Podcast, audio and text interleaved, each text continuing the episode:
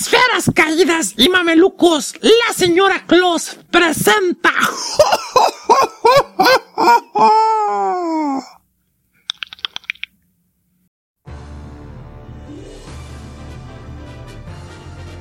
Es viernes por la noche y es hora de escuchar el último chiste de este 2023. ¿Qué pedo, carnal? Oye, oye, oye, oye. ¿Y qué, qué, qué onda con, con el Santa Claus? Ya, ya los, los, los, los, espero acá, lo que viene siendo, que, que venga, pues lo que viene siendo, pues vas a poner este chipocles. Yo también, aunque, pues a ver cómo se pone. En la noche. Ay, se escucha, se escucha algo con Santa Claus. ¿Qué pasará? Mamá, mamá, mamá. Ay, ¿qué pasa, hijo? ¿Qué pasa? Mamá, ¿San ¿Santa Claus vino dos veces? ¿Por qué preguntas eso, hijo? Porque escuché claramente que dijo, me vengo, me vengo.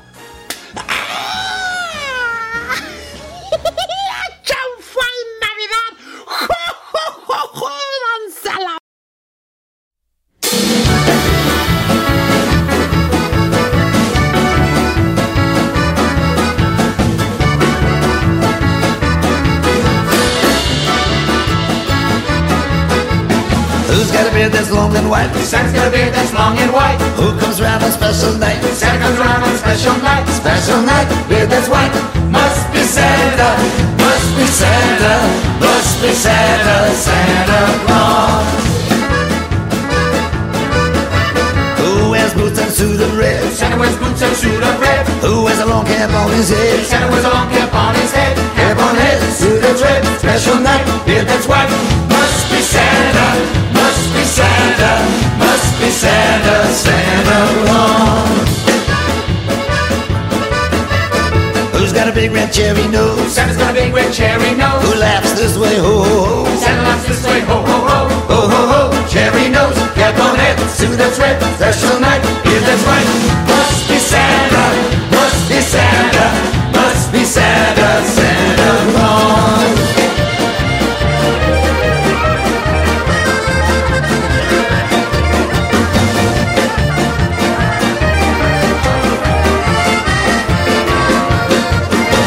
Ooh, very soon will come my way. Santa very soon will come our way. Eight little reindeers pull his sleigh. Santa's little reindeer pulled his sleigh. Reindeer sleigh, come our way. Oh, oh, oh, cherry nose, cap on head, through the tread, special night, it is right.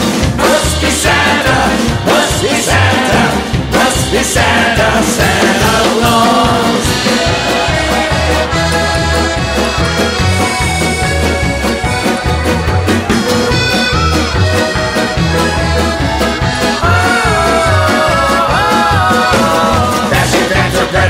Johnson, Eisenhower, Kennedy, Johnson, Nixon. Dasher, Dancer, Prancer, Vixen, Connor, Reagan, Bush, and Clinton. Reindeer sleigh, come our way. Ho, ho, ho, cherry nose, cap on head, suit that's red, special night, beard that's white. Must be Santa, must be Santa, must be Santa, Santa Claus. Must be Santa, must be Santa, must be Santa, Santa Claus.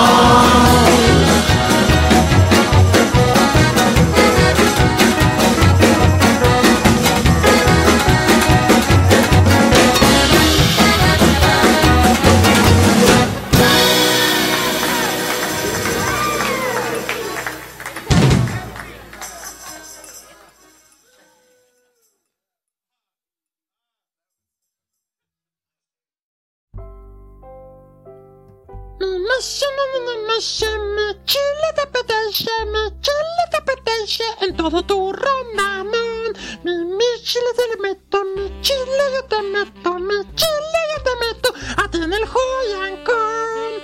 ¡Hola! ¿Cómo están?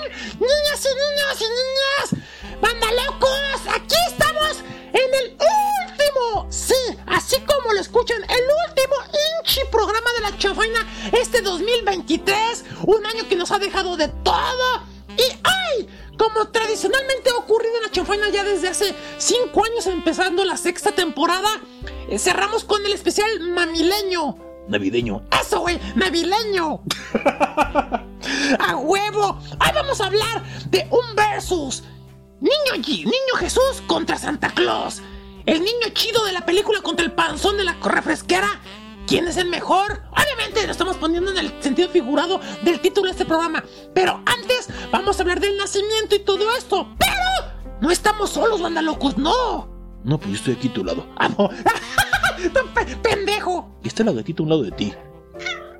Ah, no, chicos, aquí siempre están echando desmadre. No, además, tenemos un invitado que este año tuvimos la fortuna de conocerlo, empezarlo a tratar, que nos pasara un poquito su conocimiento, su cultura, y que derivado de él también conocimos grandes personas a través suyo. A nuestra amiga El Fluir desde Argentina, al Fase Mama 3, al, guapo- al papachito de Puerto Rico de, Licky Licky Licky, entre otros.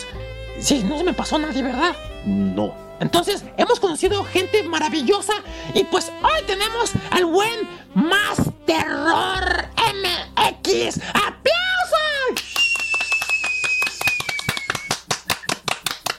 Gracias, gracias, gracias, gracias. Me lo merezco. Y también el aplauso. También, de hecho yo no hablaba del aplauso. ¡Ah, caray! Ya salió muy open mind este carnal en la final de año. ¿Qué pedo, papachito? ¿Cómo estás? Bien buenote. Ahí tú dirás cuándo quieres comprobarlo. Luego, luego te relleno el pavoroso trasero. Qué lamentable, qué lamentable. Hola, colega, mucho, mucho gusto de tenerte nuevamente, mi estimado Más Terror. Hola Juan, ¿cómo estás? Muchas gracias por invitarme nuevamente. Un placer estar aquí con ustedes. La verdad es que me la paso genial cuando, cuando tengo la invitación a ustedes a la chanfaina. Ya este, hasta estoy pensando ya que después de tantas invitaciones ya me estoy convirtiendo en parte del equipo, ya soy parte del mobiliario, Ya lo ya me van a eres. tener el inventario. Ya lo eres, carnal. Eres parte de la chanfaina. Eres de los invitados infaltables de la chanfaina. Nomás cuando los tiempos se acomoden, ya estás. eh, Nomás aquí, nomás se me pone el pito y te sientas. Con todo gusto, como carajos, ¿no? Ya, así ya no me gusta, güey. Es demasiado condescendiente. Ya, el güey, ya a ver los cachetes y se sienta. Güey, es que. pues, Mira, hay que darte el avión, güey, porque si, si me pongo a discutir contigo, nada más vamos a estar hablando de, de cosas que no van con el tema. Vam- Mejor dame la viudo. Bueno, ya. Antes de iniciar, obviamente Más Terror tiene otra faceta, otro formato. Obviamente, como lo acabamos de decir, su nombre en su canal es Más Terror MX. Hoy le vamos a sacar un poquito de su zona de confort con este programa. Pero si la gente quiere escuchar de lo que haces, que es el terror, todo esto paranormal, creepypastas y mis, y mis huevos en, en, en, en escabeche, ¿dónde te pueden encontrar Más Terror? Bueno, a me pueden encontrar en YouTube como Más Terror MX, ahí lunes, miércoles y viernes saco relatos de terror. Y los martes tengo un programa en vivo con mi querido amigo de Mundo Escéptico Podcast, Ricky, donde hablamos de forma distendida sobre los temas de terror. Se llama Terror Informal porque simplemente es una charla entre amigos, sin mayor pretensión que platicar de lo que nos gusta. Y en todas las demás redes como Más Terror MX, pero mi fuerte es el YouTube, ahí es donde siempre estoy publicando. Eso, toda madre. Y pues este carnal, hoy lo sacamos un poquito del área de confort. ¿Por qué? Porque nuestro carnal más error, pues también lo que le hace es investigar, le gusta, es bueno en lo que hace, tiene mucho conocimiento. Y hoy, junto con nosotros, vamos a hablar de del nacimiento del niño Jesús, de Santa Claus, todo este tipo de menesteres. También igual si nos alargamos un poquito, podemos hablar del origen de por qué los regalos, por qué dar los regalos y todo eso. Depende de todo lo que nos alcance y el tiempo que tenga nuestro canal más terror. Y vamos a cerrar con unos bonitos chistes para cerrar el programa. Pero antes más terror, Juan, quiero empezar el programa de una manera muy bonita. Ok. ¿De qué Me da miedo. Rayándole a su madre en la América. Sí, que quedaron campeones. En la América que chinga a su madre, la neta. O sea, ya, ya, ya, ya. Y sí, productor, tú le das mucho a la América. y te- Pero a la neta que ganaron. ¡Y, y, y! Ya, podemos continuar. Tenía que sacarlo. Pues órale. No, no, pendejo, güey. El, que el enojo. Y tú no te rías, pinche terror. Es que me imaginé cómo lo estaba sacando para sacar todo, todo el veneno y tragártelo. Y yo te doy mi peneno. Este sujeto siempre deformando las palabras. Que- lo- Mira, lo que, lo, lo que me da risa, Marcianita, es que siempre hablas de eso, pero tanto Ricky como Gisela ya dieron a, a conocer tu secreto. Dijeron, los marcianos no tienen órganos reproductores. Entonces, estás planito, papá. Bueno, eso, eso no me decían anoche, ¿eh? ¿Quién? Ellos, el otro día que los conocí, no, me hicimos acá nuestra, nuestro chat virtual. Como diría Juan Pérez, qué lamentable sujeto eres. ¿no? Exactamente, muy lamentable. Ah, pues, ay, sí, ay, sí, mi mis, Juan, que sabe, cállate. Sal- saludos a todos y todos los que están escuchándonos de parte de los terroríficos del buen más terror y los chanfainos que hoy están aquí unidos en una sola emisión. Así, así es, saludos a todos los de la comunidad de terroríficos y saludos a todos los de la comunidad de la chanfaina que realmente pues me han me han recibido este de manera favorable. Espero que les guste los programas que hemos hecho y que les guste este programa. A huevo, los chanfainos y las puchanfainas. Marciano, ¿Qué? Pues el público femenino, güey. qué lamentable. Y los terroríficos serán las tetarroríficas y los, y los pitorríficos. Qué, qué mal estás, Marciano, qué mal estás. Ah, ya, ya, güey, ya, ya, ya. Pues bueno, vamos a hablar de ese tema. Antes que nada, vamos a meternos de lleno con el nacimiento, que obviamente si el nacimiento ya sabemos que es el nacimiento, o sea, no vamos a ahondar en cómo es un nacimiento, pues, ni vamos a hablar del cornudo de, de todos los años, ¿verdad? De José. Vamos a ver el nacimiento, el origen, todo esto, que viene desde años inmemorables, Juan Pérez, más terror. Pues bueno, sí, obviamente, como dices, eh, el nacimiento, la representación del nacimiento de- del niño Jesús data de más o menos 800 años. ¿Perdón? 800 años, no mames. A ver, según, según yo son 2000 y feria, ¿no? Estamos en el 2023. Dije la representación Exacto. del nacimiento. Ah. Aprende a escuchar, Marcianito. Deja de estar viendo pornografía y pon atención. Exactamente es lo que está haciendo. ¿Qué, güey? Mira. Ah, caray. ¿Qué, ¿Qué tal este nacimiento? Qué, la- qué lamentable. No, aquí sí va a haber un nacimiento. Qué, qué- qué sujeto tan asqueroso. Pero, ¿cuál es el- la página? Mira, te la paso. Continúa el colega más terror. Bueno, ok. ¿Quieres que hablemos de la representación del nacimiento o quieres que hablemos del nacimiento de, de- del niño Dios? Precisamente de lo que estás hablando, más terror. Que la gente en sus casas tiene, no sabemos tú, o la gente que nos escucha, si tiene esa tradición de poner nacimiento o el arbolito de Navidad, que por eso también es el versus. Y hay gente que pone las dos cosas, más terror, Juan Pérez. Pone tanto el arbolito como el nacimiento. Y hay gente que se decanta por uno u otro. Pero sí, vamos con esto de el nacimiento, la representación. Ok, bueno, mira, eh, el poner eh, el árbol de Navidad tampoco se contrapone porque es un elemento también cristiano.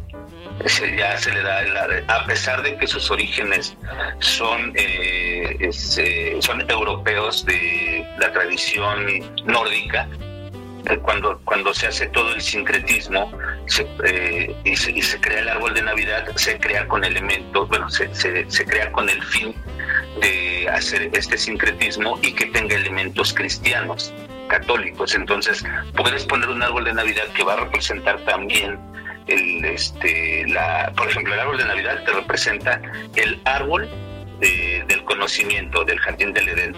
Las esferas son los frutos de esos árboles. Las luces es la luz de Dios. Y la estrella que se pone arriba es la estrella que guió a los pastores hacia el nacimiento. Entonces no se contraponen.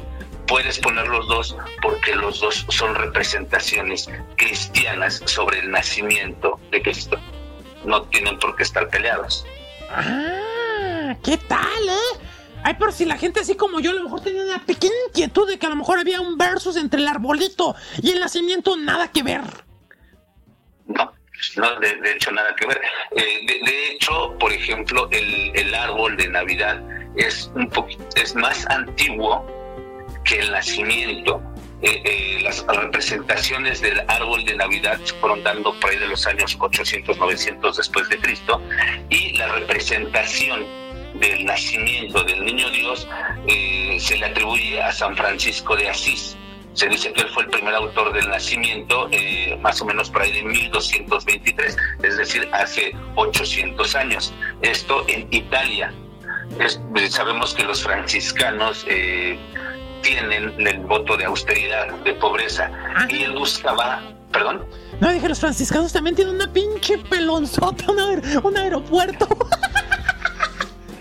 te en la pelona de que platiques. Ándele pues, cabrones, ¿eh? el otro que sabe qué hizo. Ándele pues, ay, me están chacaleando. Ay, sí, chacaleamos el marciano entre los dos. Ay, sí, ay, sí, ay, sí.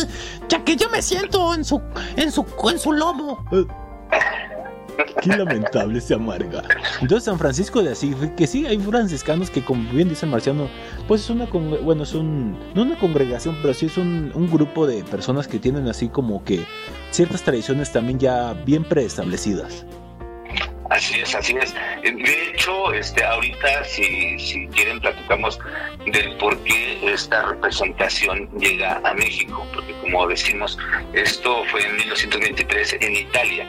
Entonces, como los, los franciscanos eran muy austeros, eh, San Francisco de Asís estaba buscando la forma de significar el nacimiento de- del niño Jesús, precisamente para, para seguir haciendo, eh, haciendo que creciera el culto cristiano católico. Este, este santo, San Francisco de Asís, le pidió permiso al Papa Honorio III para eh, escenificarlo en el pueblo de Grecio. Esto fue eh, por lo que 15 días antes del 25 de diciembre, él inició los preparativos en una gruta con la ayuda de los habitantes del lugar. ¿En una qué? Gruta. Gruta. Ah, ay, escuché otra cosa. Qué lamentable.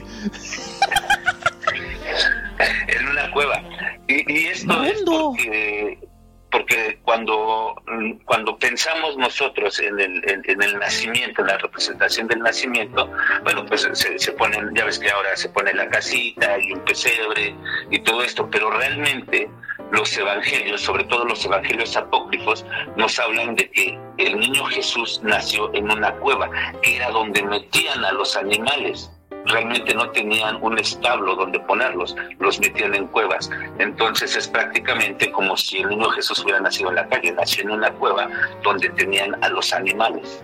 Les Por es digo, que lo... re- ¿Mande? les digo que ese, esa información está muy chida. Ándale pues, eh. No nos dices animales. Ah, así la agarraste. No, no para nada. Entendí, entendí, entendí. Entonces, eh, eh, entonces, es que sí, o sea, Jesús, para la gente que a lo mejor piensa que no, o sea, Jesús realmente desde que, mm, bueno, vamos a decir, como lo mandaron a la tierra, se decidió que estuviera una familia pobre, más terror. Claro, claro, es, esto es para que se cumplieran todas las escrituras y todas eh, y, los las profecías que, que, eh, que se habían escrito sobre él. De hecho, las profecías del nacimiento del niño Dios lo pueden encontrar en el Génesis 49, versículo 10, en Isaías eh, capítulo 7, versículo 14, eh, en, eh, en Jeremías en el capítulo 23, versículos 5 y 6, en Miqueas eh, el capítulo 5, ¿Qué? versículo 1 y 2. ¿Que me mequeas? Ah, qué pendejo. Cuando gustes, Marcianito, cuando gustes. Pendejo que estoy. Tenía que pasarte. Sí, ya sé, güey. Te digo que te pongo nervioso. Ay, sí, pero no del pozo, me- del racimo. Me inundas. Oh, qué lache. Pero bueno, sigamos con, con esto. Entonces, eh, realmente para que se cumplieran las escrituras y para que se cumpliera la palabra de Dios y la promesa de Dios, tenía que ser eh, la humildad de Dios ante los hombres. Por eso es que nace, a pesar de que nace de un linaje que viene de- de- del rey David, supuestamente, porque este, en los, en los evangelios se habla del linaje de José, pero no del linaje de María, aunque, aunque se aunque se dice que el linaje de María también viene por parte del rey David, realmente de, de quien se ocupan es de José, que José sí tiene bien su árbol genealógico, que él viene desde, desde Abraham, o sea, su, su línea de sangre viene desde Abraham hasta O sea, llegar a José. ¿desde Aunque dónde? sabemos que desde Abraham. Sea la ver. Qué lamentable. Contigo no se puede hablar en serio, Marcianita. Lo malo es que estamos hablando de un tema tan bonito y, y qué lamentable. Ah, güey, ahí estaba el chiste, güey. Era donde les podía entrar. Te voy a meter un susto, vas a ver. No, hombre, pues, en tu cueva. Dame un minuto de silencio para que pueda continuar. El burro es una representación ahí, ¿verdad? También del nacimiento. De donde te agarras para sacar todos tus chistes, ¿verdad? Te persiga, sí, cómo no. Vamos a seguir, Marcelita, si se me va la idea.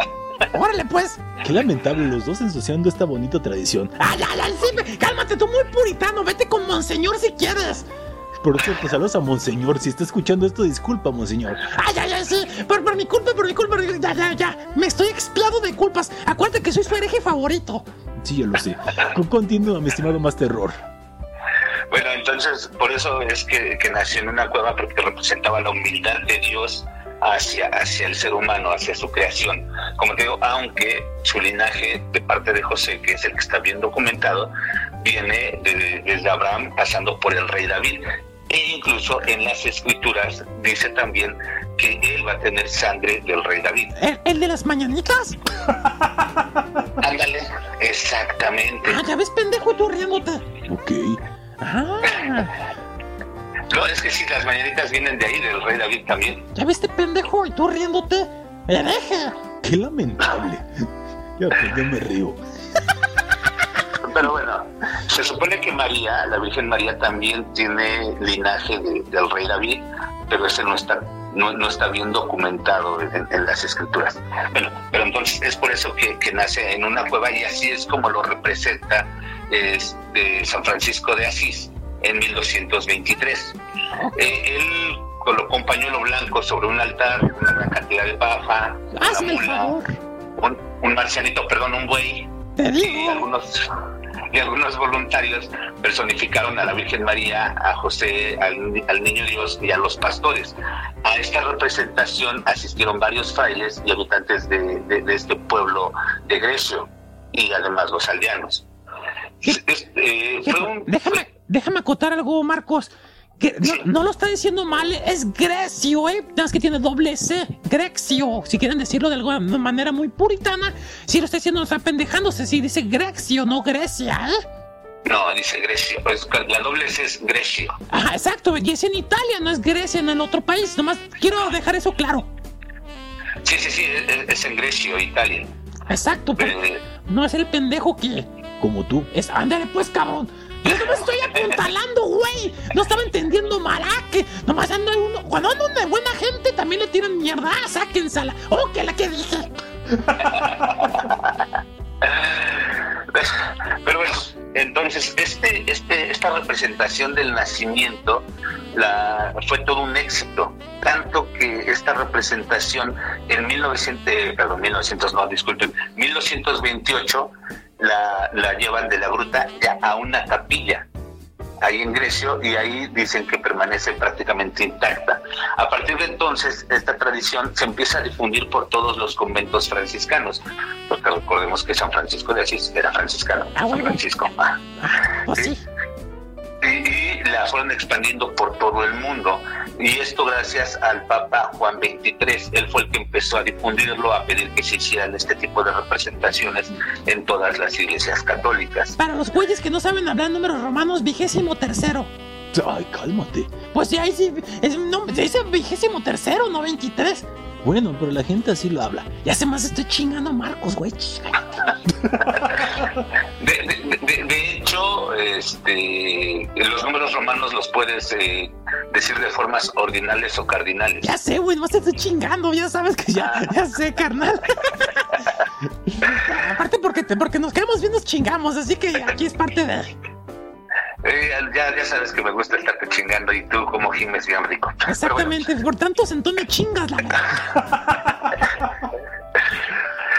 como les decía, esta tradición de los nacimientos vivientes la expandieron por toda Europa. Y en el siglo XV se realizó el primer nacimiento hecho con figuras de barro. Esto lo hicieron en Nápoles, en Italia también. De barro fueron las primeras no, no vivientes, entonces. Así es, las primeras representaciones de, ya, ya de figuras fue hecha de barro en Nápoles. Ok. Y tú le haces al barro, ¿verdad? Yo conozco el cuando te embarro, pero nada más. Las nalgas. Oh, ya, con razón. Qué lamentables ¿Cómo no? objetos. ¿Qué pasó? Ya, que, ya sigan, sigan, por favor. Pues tú, güey, que estamos cotorreando, güey. Tú me estás ahí, como pinche, todo ahí, todo angustiado. Ay, la perpetua se corre, me voy a condenar. Eh, eh, esp- espero que no se enoje este Juan, No. pero yo, yo, yo creo que lo que hace falta Marcianito es que le des una cerveza. El güey viene en vivo, está, está con el ¿qué? Reyes Guadalupe. Exactamente. No, andamos, andamos bien, andamos enterados. Yo creo que por eso. Por eso anda pendejo, porque como que tanto alcohol ya lo pendejó. Qué lamentable sujeto. No, no, no, no, nunca, nada de eso. Aparte, es ustedes públicos, ustedes no saben, pero tras, tras bambalinas antes de iniciar, el, el Marcos lo chinga al Juan, que no, que los, que los borrachos que saben. Fue sin querer, te lo juro. Ay, me lo No, yo- cogí sin querer, perdón, ay, perdón. yo-. Yo, Juan lo respeto mucho porque es una persona respetable, seria, no como tú que eres un barbaján. Ay, ay, es barbaján, ay, sí. Y bueno, y posteriormente, ¿qué pasó con los colonizadores españoles, majo? Bueno, ya los colonizadores españoles fueron los que trajeron la tradición al Nuevo Mundo para eh, evangelizar a las poblaciones indígenas. Ya sabemos que ellos utilizaban mucho este tipo de sincretismo y utilizaban la, eh, utilizaban formas alegóricas para que lo- los, sus pueblos conquistados aceptaran su religión, también combinándola con, religi- con, eh, con, con las creencias que ellos tenían. Porque, mira, a pesar de que no es la razón de que el niño, el niño Jesús se diga que nació el 25 de diciembre, esto es, la razón es diferente, pero coincidía que por esas fechas, por ahí del 17, 18, 19 de diciembre, por ahí del 25, en esas fechas, era el nacimiento de Quetzalcóatl.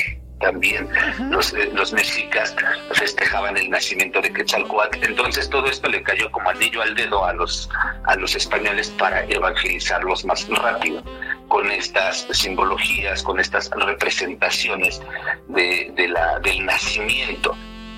Sí, por ejemplo, también eh, eh, este, las piñatas. Ajá. Eh, la tradición de las piñatas, las piñatas son de China, porque ni siquiera son europeas. Es- esa- esas las trajo Marco Polo, las llevó Marco Polo a Europa. Pero aprovechando que aquí en México, para festejar este nacimiento de Quetzalcóatl, los mexicas ya rompían ollas de barro que tenían semillas, que tenían frutos, para representar también que, este, la fertilidad. Dijo frutos, ¿verdad? Sí, frutos. Sí, frutos, frutos, frutos. Ah, dije, ¿quién se ve con la, quién se ve no, con la frutos. como? Ándale, pues, pendejo. perdón, perdón, perdón por la palabrota, perdón. Perdón. Ándale, pues, cabrón. Y luego, ándale, pues. Pero bueno, entonces, aprovechando que, que- que ya lo- los mexicas hacían esto de romper oll- ollas de barro, los, eh, los evangelizadores adoptaron la piñata, la adornaron tal cual piñata, una piñata de, este, de China y le pusieron los siete picos para representar los siete pecados capitales. Cuando tú los vences con este con, con, con el este con el palo rompiendo la piñata, pues caen frutos y caen eh, este todo tipo de alimentos. En un principio eran alimentos, frutos Sí. y algunos dulces para los niños. Sí, la semana pasada hablamos de ese tema a fondo, mi estimado Marcos. Sí, sí, lo, lo escuché. Ajá, entonces nomás para que... Y sí, hay algunos les querían mis bendiciones, pero eso es otro menester. Qué lamentables. Hay, hay niños. Sí, pero también los adultos rompen piñatas, güey. Bueno, eso sí es cierto. A eso les querían mis bendiciones, güey. Fiu, apenas que la libré. Es que de hecho en un principio eran los adultos los que rompían las piñatas. ¿Ya ves, pendejo? Porque era para evangelizarlos. Ya después, obviamente, la tradición se va más hacia los niños. Exacto. Ya cuando se empiezan a, a poner dulces, los, te- los tejocotes o tecojotes, como tú quieras. Los tecojotes, mejor tecojotes. Eh, Pero bueno, este, entonces esa fue una pequeña acotación ¿no? de, de- de cómo usaban todo este tipo de simbolismos para evangelizar. Es por eso que ya se, se toma como una tradición y no nada más es en México, o sea, realmente la, la tradición del nacimiento que nosotros le llamamos nacimiento aquí en México, pero por ejemplo en España se llama el Belén. Ahí ¿El es la colocación del... ¿Mande? El Belén. Belén, sí. Órale. Así le dicen. Aquí es el nacimiento, allá es el Belén, pero es la misma representación. Y, enton- y es la representación del nacimiento del niño Dios, del Mesías. Y también Mira, bueno, pesebre se le llama, ¿no, Marcos? ¿Perdón? El pesebre también se le suele decir. Sí, también que como ya lo dijimos, eh, en realidad, según algunos evangelios, sobre todo los apócrifos, no nos hablan de un, de un pesebre como tal, sino que nos hablan que fue en una cueva. Exactamente, sí, sí, sí. Oye, te estaría tener super dax, ¿no? Que dijeras, la cueva. ¡Esa la leyenda!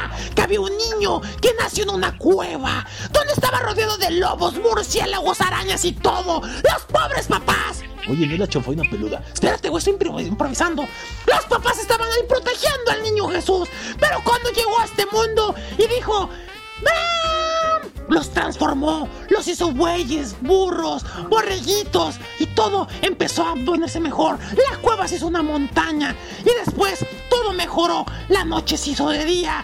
Y a José dijo, tú eres mi papá, aunque haya sido una paloma la chida, no importa, yo a ti te aprecio y te quiero y te respeto. Y es más, de aquí en adelante todo cambia. Pero eso sí, en algún momento me van a crucificar, me van a matar y después yo me los vendí y me los cargaré. Pequeña chanfaina peluda. Qué lamentable su. Oye, ¿de dónde sacas tanta? ¿A huevo? Tan- Tanta cosa, porque no sé, fíjate que no sé de dónde sacan que a María le embarazó una paloma. Nunca se dice eso en los evangelios, en ninguno, ni en los apócrifos. Di- diría, diría el presidente, yo tengo otros datos. Eh, Pues yo creo que igual, que igual que él han de ser unos datos que nunca vas a dar a la luz porque son totalmente falsos, pero bueno. Bueno, como, decíamos, bueno, ya los, los, españoles traen para acá esta tradición del nacimiento. Y bueno, ya aquí se hace toda una tradición realmente en México. Y por ejemplo eh, en- de, de los más reconocidos, o sea, de los que se dicen más bonitos eh, de estas tradiciones, porque hacen artesanías de madera, de fibras vegetales, de hojalata, de barros, algunos hasta de tamaño natural, son en Chinzunzán, en Michoacán, en Metepec, en el Estado de México, Tolimán, en Guerrero, en Tlaquepaque, Jalisco, digamos, exactamente, ahí donde, ya mejor me callo.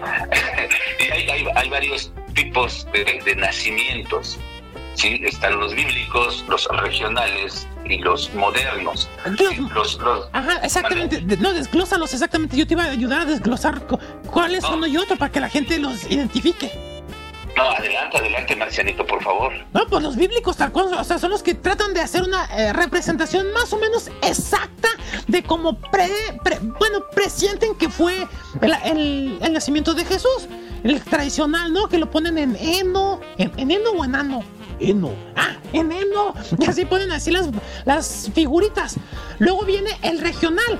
Que eso ya es a, conciencia propia, ¿no? O sea, a lo mejor pueden poner otro tipo de cuestiones. No sé si acorde a las religiones, eh, culturas. Marcos, si me, corrígeme si me equivoco. Depende de la cultura también con lo de la región, ¿o me equivoco? No, es, es totalmente correcto. Ya empiezan a poner elementos característicos Ajá. del país donde se está poniendo el, el, eh, el, este, el nacimiento. Sí, eh, por ejemplo, un nacimiento tradicional no tiene ni ríos, ni puentes, ni patitos. Exacto. Todo esto ya, ya, ya se lo empiezan a poner dependiendo de la región en donde se ponga. Esos son los nacimientos regionales. y sus tradiciones, claro. Y pues los modernos, aquí puede haber varias aristas, ¿no? Puede haber el moderno que a lo mejor puede haber el mamón. Saludos, productor, que puede poner muñequitos de Star Wars, de Dragon Ball. y- o sea, ese tipo de mamás puede, ser- puede aplicar el moderno, Marcos, o, o a qué puede referirse con lo moderno.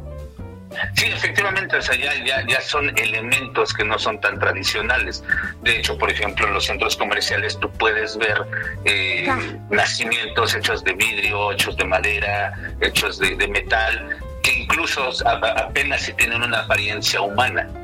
Son, son muy abstractos algunos, esos ya son los modernos. Y, hay que decir otra cosa, Marcos Juan Pérez. Aquí en México, los, los, las figuritas tienen un tamaño, tamaño tradicional. ¿Y por qué chingados el niño tiene que ser más gigante que todos? Ahí ya depende del tamaño del, del niño, como lo compres, ¿no? Porque igual, o sea, puedes poner, si, si, si, si tienes lana, como yo supongo que tú tienes mucho dinero, Sí, Marcianito. sí, ni que fuera borrego para tener lana, no mames. Dije, dije mucho dinero. ¿A huevo? mucho dinero. Se, se, se ve que eres una persona pudiente, con altos ingresos. Oye. eh, un- una persona que realmente gastar 100 mil pesos en un nacimiento de tamaño natural es como gastárselos en una borrachera un, un viernes por la noche. Sí, con unas suripantas. Qué lamentable. No puede ser. Es que estamos hablando del tema. Ya, ya, güey, es humor. La gente, tenemos seis años, bueno, cinco años y, y con lo que corre haciendo esas pendejadas, la gente ya sabe. Así es, Marcos, o sea, yo sí puedo hacer ese tipo de nacimientos y hay que no, y a lo mejor pueden poner hasta, como dices tú, al- alguna representación más humilde, incluso puede haber un niño Jesús que pues ni parece niño, o sea, a lo mejor puede ser así como un tamalito, ¿no? Sí, sí, sí, tal cual. O sea, incluso la- las personas, como dices, más humildes lo- los hacen incluso a veces hasta hasta de paja. Hazme el favor. O, o te voy a hacer un hijo, vas a ver. O de. o, o incluso de algunas fibras también, con eso lo- lo- los hacen. No sé si tú has visto que incluso te venden eh, figuras hechas de palma. Ah, También sí, sí, sí. pueden Sí, hacer. sí, sí, las he visto, güey. Sí, entonces eh, esos ya, eh, ya podrían entrar dentro de los regionales o de los modernos, dependiendo de cómo, cómo lo pongas tú. Exacto. Y bueno, ya para darle cierre a este bloque, porque el productor me está haciendo señas desde hace 12 minutos. Ah, no mames, 32 llevamos de bloque. Bueno, el punto es que los nacimientos bíblicos son los más tradicionales, los cuales buscan apegarse al, máximo a la apariencia de la escena del nacimiento del niño Jesús en Belén. Por ello, estos nacimientos incluyen los elementos propios del paisaje, materiales de construcción e incluso animales de la zona. Por otro lado, como decíamos, con esto ya le dijimos, ¿para qué brincárnoslo? Los elementos. Originalmente el nacimiento era integrado por la Virgen María, José, el niño Jesús, los tres reyes magos, la mula, el buey y la estrella de Belén. Sin embargo, los mexicanos han agregado elementos culturales propios como ríos, puentes, árboles fondosos, nopales, magueyes, guajolotes diversos, cocú, krillin, gohan, todo eso, animales que evidentemente no existían en Belén. Además, se agregan figuras de indígenas y comida típica mexicana, así como luces artificiales convirtiendo esta tradición en una costumbre mexicana que adorna el mes de diciembre, las posadas y la Navidad. Oye, Marcos, aquí no está lo de las luces navideñas. ¿Esto tiene algún significado? Eh, bueno, sí, las luces navideñas eh, que eh, es que esto ya viene de, de los nórdicos. Los Ah. nórdicos en sus festividades lo que hacían era quemar el árbol, quemaban un árbol. Esto era para representar, para, para que para que haya nacimiento debe de haber muerte. Entonces era el hecho de, de, este de, de quemar el árbol para que renaciera, pero eso lo hacían en su casa. Oye. Evidentemente, mande. Y, no, sé- y como un pendejo que conozco, que no quiero decir cómo se llama. ¡Saludos, Otarino! ¿No se lo fumaban, güey? No, no, no, no, no, no, no. no. Porque conozco un cabrón que el día 2 de enero, no, el día de Año Nuevo está fumándose el arbolito de Navidad. Bueno, ese no es un pa- parece arbolito de Navidad, pero no es arbolito de Navidad. Pinche churrote, hijo de la... y luego... Ah, Ok, entonces cu- cuan- cuando todos esos elementos se traen para para para, pa- para los católicos, obviamente no, no iban a quemar un árbol, Lo- ya lo adornaban con velas. Obviamente conforme va va este conforme va transcurriendo el tiempo, esas velas se convierten en las lucecitas de Navidad. Ok, interesante. Entonces es como para iluminar el camino, ¿no? Sí, eh, eh, ya que como, como te comentaba también mm, en, en la representación del árbol de Navidad, esas luces representan la luz de Dios. Oye, el productor me acaba de mandar algo, y dice que también te lo mandó a ti, que acotando lo, lo del árbol de Navidad, también hay un origen del árbol de Navidad, a lo mejor acotando, o más bien complementando lo que dices. ¿Te parece si en el siguiente bloque hablamos de eso? Por supuesto. Ok, vámonos acá. Hijo de la chingada, me los dejaron en la garganta. Perdón. Ya, pues ya me chingué solo. ¿Qué, qué no es como te gusta? Bueno, a mí siempre me has dicho echamos en la, gar- en la garganta. Así me decías anoche. No, no puedes responder eso cuando yo te dije que tú lo pides, no manches. Pero tú lo hablaste, productor. ¿Puedes editar esa parte para que. ¡Ah, no seas culo, güey! Edita para que. No quiere, güey. Ay, sí, ay, sí, el Marquis, el Marquis. Todavía que te dejen visto el güey. Y lo defiendes. Vamos a canción, manda locos. Empezamos muy chingona la, la, la, la edición de este programa con Bob, Bob, sí, Bob Dylan. La canción se llamó Must Be Santa. Y ahora vamos con Moderarto. La canción se llama Muñeco de Nieve. ¡Ah, caray! Muñeco de Nieve. Lo hicieron con. Ah, perdón, es que lo hicieron. Yo, me costó trabajo saber de qué era Marcos. Vamos con el muñeco de nieve moderato y regresamos a este especial de Chanfai Navidad, anda locos. ¡Corte! Regresamos. Oye, ya me meo, güey. Pues ve. ¡Ah, todavía no corta, pendejo! ¡Ah, chingado, corte!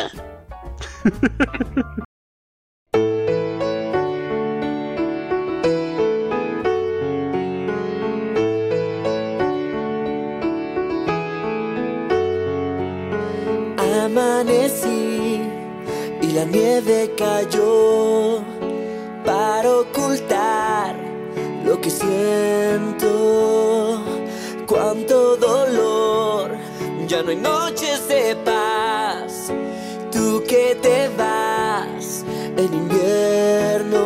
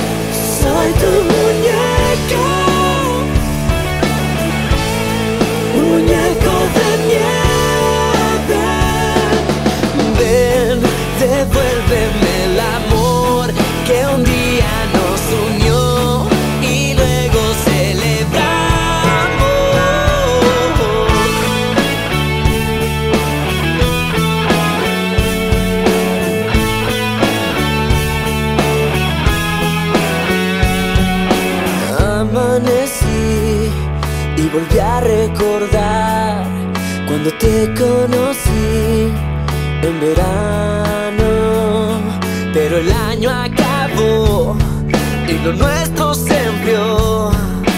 Triste estación de recuerdo.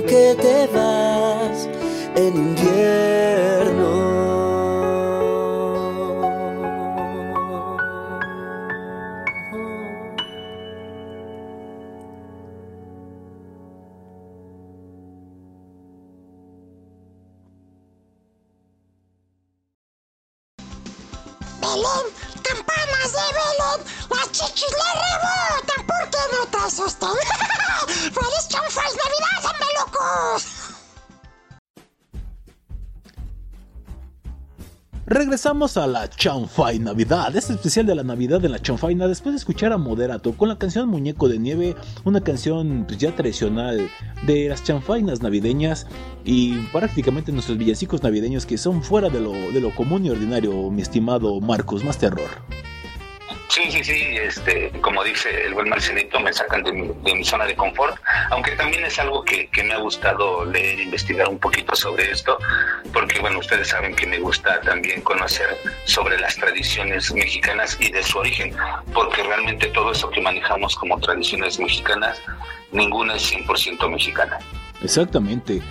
Digo, claro, a lo mejor la religión nos apega, nos lleva a esos mundos tan fantasiosos, tan maravillosos, tan mágicos, si me permiten decirlo, y no se ofenda a la gente del catolicismo, pero sí son cuestiones mágicas que, pues igual a todos nos gusta, nos atañe, y es bonito, es una etapa maravillosa, y también maravilloso es poner el arbolito de Navidad que, pues tiene un origen germano, bueno, alemán, estimado Marcos. Así es, así es, eh, viene, proviene de Alemania, donde, bueno, ya sabemos que eh, el árbol siempre ha sido un símbolo de fertilidad y regeneración. Entonces, por eso es que te decía que antes de llegar a Alemania, eh, era en los países nórdicos donde quemaban ese árbol para que hubiera una regeneración hacia la fertilidad. Después, bueno, ya la- eh, se, traslada a Alemania, eh, donde en el siglo, y- en el siglo VIII, perdón, Bonifacio eh, taló un árbol de roble que lo dedica a Thor en la región de Hesse. Y después de leer un evangelio, ofrece un abeto, un árbol de paz que para él representaba la vida eterna, y lo adornó con manzanas y velas, justo lo que les platicaba un poquito en el, en, en el, en el bloque anterior. A partir de ahí empiezan a talar estos abetos y los, y los adornaban en las casas. Pero por, cabrones! Estabas en el baño. ¡Me pasan de chi! Güey, nomás miar, güey. Una puñetita, pero. ¿Y luego qué estaban? una puñetita, si, si, si te metiste con dos dildos, cabrón. No, ni que tuvieran tus pinches fantasías eh, irónicas, güey. Güey, te- te- Teníamos 25 minutos esperándote, no te podemos esperar más. No, ay, me tardé tanto, güey. Es que, güey, mira, Qué lamentable, güey. la señora Claus, güey. No, hombre. La señora Claus. No. Qué, qué lamentable. Mira, güey, cómo le, cómo le rebotan las esferas. Y mira, tiene su arbolito de Navidad porque mira, se me hace que hace mucho que no se depila. Uy, Mira, pinche matoroso, parece árbol de Navidad, pero están verdes, güey. uy, sí es cierto. Bueno, continúa, mi estimado Marcos. Qué lamentable. Pero bueno, entonces eh, todo esto viaja por, por toda Europa. De hecho, por ejemplo, entre, eh, entre Tallinn, Estonia y Riga de Letonia, eh, ellos se, se disputan históricamente el encendido del árbol navideño en medio de una plaza por ahí de los años 1510. Esta tradición eh, les llega a Finlandia en 1800, mientras que en Inglaterra llega hasta 1829 y ya de ahí se expande hacia toda Europa. Obviamente con el tiempo, con, eh, con el paso del tiempo, las manzanas y las velas se empiezan a transformar ya en adornos y luces. Ya no se adornaban con manzanas y velas, sino ya con los adornos, con las luces de, Navidad, como lo comentábamos eh, este, en el bloque anterior también.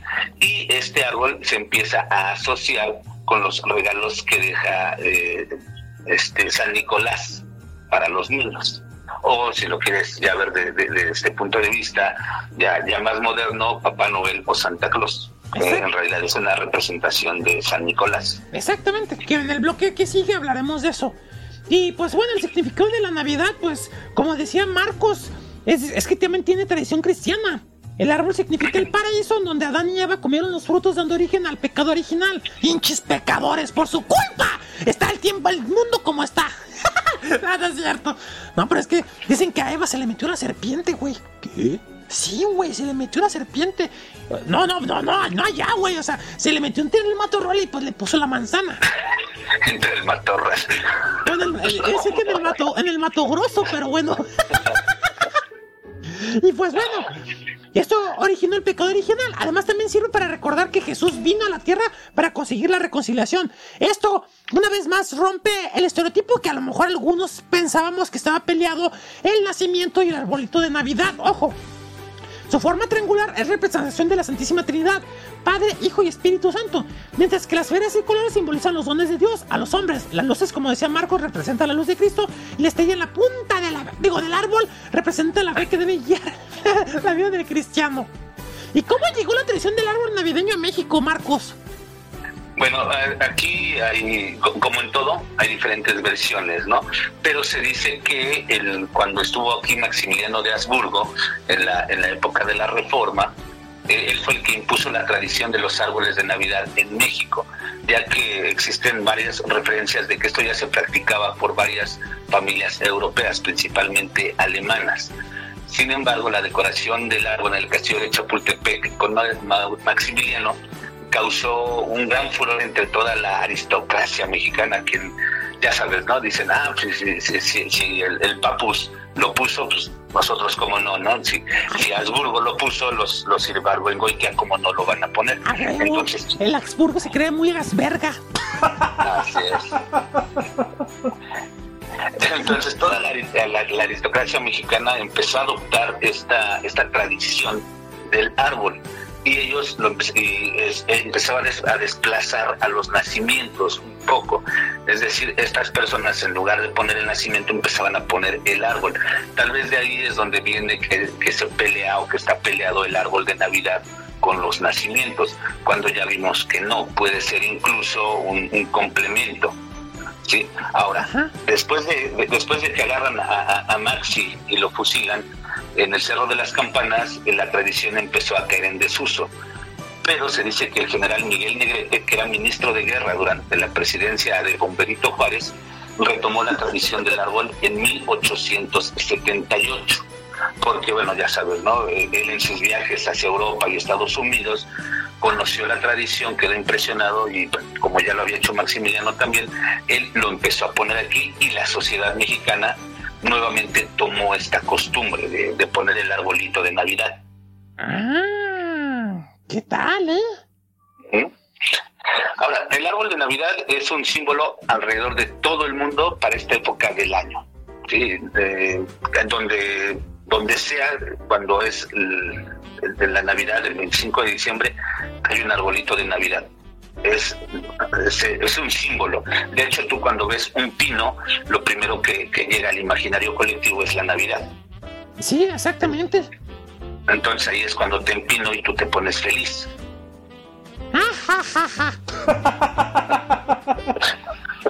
El que se puso feliz otro, mira que risa y risa el pendejo este. Qué lamentable. Ah, ¿verdad, pendejo? que se siente?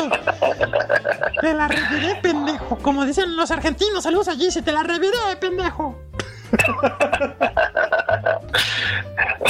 Bueno, ya, bueno, en la, en la actualidad ya los árboles, eh, hu- hubo un tiempo en el que los árboles ya eran meramente artificiales.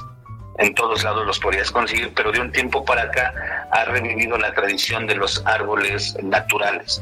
De hecho, por ejemplo, en la región de los volcanes, aquí en el Estado de México, incluso están los bosques, así se llaman, ¿eh? bosques de los árboles de Navidad, donde to- toda, toda la chilangada llega para, para comprar sus árboles y, y- y se supone que cuando tú compras un árbol ellos te dan semillas.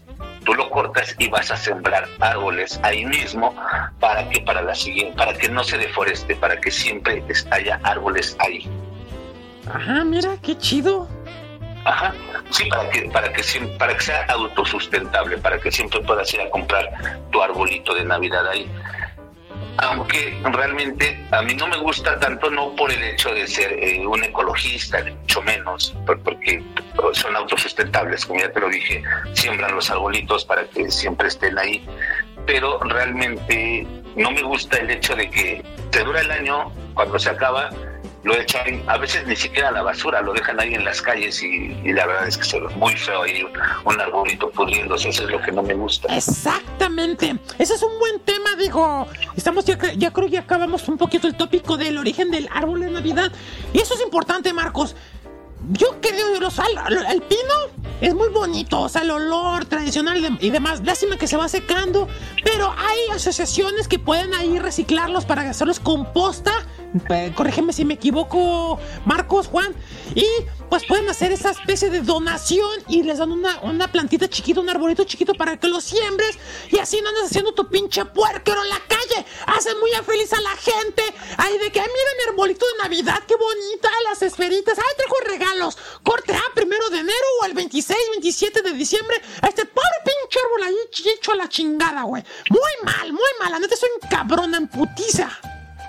De hecho, sí, porque lo que podrían hacer es comprarse una. Porque mucha gente te va a decir, es que yo no tengo un jardín para sembrar un pino. No, pero puedes comprar una maceta que te adorne el arbolito eh, en tu sala durante todo el año y ya nada más en Navidad lo adornas. te- te- termina Navidad el 25 o el 6 de enero, dependiendo de las creencias de quien te deje tus regalos, quitas, las, quitas los adornos y ahí queda el arbolito para el siguiente año. Pues sí, o sea, tan fácil y sencillo, o sea, o bien, hay también los artificiales que a lo mejor esos, pues a lo mejor no tienen ese mood y demás, pero pues al final del día funcionan igual, ¿no? Eh, Aparte muy bonitos, los blancos les echo esas opciones para que las apunten, hay rojos, el verde, o sea, hay un chingo de posibilidades y eso se pueden reciclar año tras año. Sí, de, de- hecho, por ejemplo, en casa, cuando, eh, cuando vivía con mis papás, ten- teníamos un arbolito que nos duró como 15 años, 16 años, un arbolito de, de Navidad artificial, y hasta que obviamente por los años y, y el uso pues, se fue desgastando, hasta que ya realmente era imposible ponerlo, ya daba más lástima que alegría ese arbolito. Fíjate. Es que, pues sí, hay, hay cu- hay cuestiones que pues, son inevitables, banda locos. Y los arbolitos al final del día, creo que se ven muy bonitos, adornan las casas y demás. Pero pues un poquito de coco. O sea, neta. La forma de. Sí, sí, lo metí, lo metí, güey. Son muy bonitos. Hay que respetar tanto al pobre arbolito como a los demás. O sea, andar dejando como la otro tipo de objetos en su momento que televisiones. Que por cierto, otra cosa que igual en- más adelante hablaremos también. Banda locos, cuando regalen. Yo soy de los que cuando regalo algo, ¿sabes qué? Mira, aquí llevo una mochilota. Saca tu regalo de aquí ya. Yo no le envuelvo ni en papel ni en cartón. ¿Por qué? Porque pinche tiradero, pinche basural, Marcos Juan. ¿Cómo enca- encabrona eso? Eh, eso es inevitable, este, mi, ¿Cómo- mi- mi cómo porque, eh, porque realmente, o sea, cuando envuelves el regalo es porque es una sorpresa. Y- sorpresa, vuelve sorpresa. Me, un, un regalo. me lo pongo bajo del pantalón y es una sorpresa. Pero, pero es cierto, o sea, puede- puedes llevarlo, o sea, si te lo vas a dar de propia mano a la persona, puedes llevarlo sin envolver. Ahora, también lo que si no se me hace es, por ejemplo, el 25 de diciembre, que es cuando llega San Nicolás, Santa Claus o Papá Noel, como tú lo quieras llamar, o el 6 de enero, los Reyes Magos, bueno, pues el niño se va a levantar en la mañana y va a ver sus regalos ahí, no tienes por qué envolverlos, para ellos ya va a ser una sorpresa el ver ahí sus regalos. Exacto, güey. Pero bueno, pues cada quien los presupuestos. Y otra cosa, otra cosa que hacen también en estas fechas, Marcos, aparte de dejar los pobres arbolitos abandonados, la quema. Hay gente que los quema, Marcos. Hijo de la chingada. Mm, Sí, sí, sí, sí, pero ahí es que hay que ver también las circunstancias de por qué los queman, ¿no?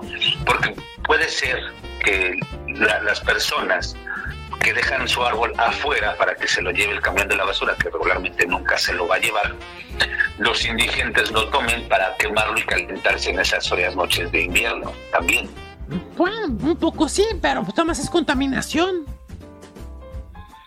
Mm, ese sería un tema aparte donde también tendremos mucho que hablar hasta dónde esa contaminación realmente eh, es significativa. Obviamente eh, eh, el, quemarlos le hace daño a las personas. Todo ese hollín que pueden respirar cuando está cerca, pues te va a hacer daño, se va a meter a tus pulmones. Pero más allá de eso, ¿qué tanto realmente afecta a una contaminación general o global? Por ejemplo, aquí en la Ciudad de México. No lo sé. Realmente creo que sería mínima. Ah, pues mira. Oye, estoy viendo, perdón que acote esto. Acabo de ver una. Ya ves que yo me, yo me gusta siempre encontrar lo, lo malo a las cosas. Dicen que eh, también hay un, un lado malo del árbol de Navidad. Un profeta del siglo, un profeta del siglo VII antes de Cristo llamado Jeremías dijo que las costumbres de los pueblos son vanidad, porque un leño con plata y oro lo adornan, con clavos y martillo lo afirman para que no se mueva. Jerem- Jeremías se refiere a la vanidad de adorar objetos sin valor, propio de los paganos en vez de venerar al Señor, el Dios verdadero.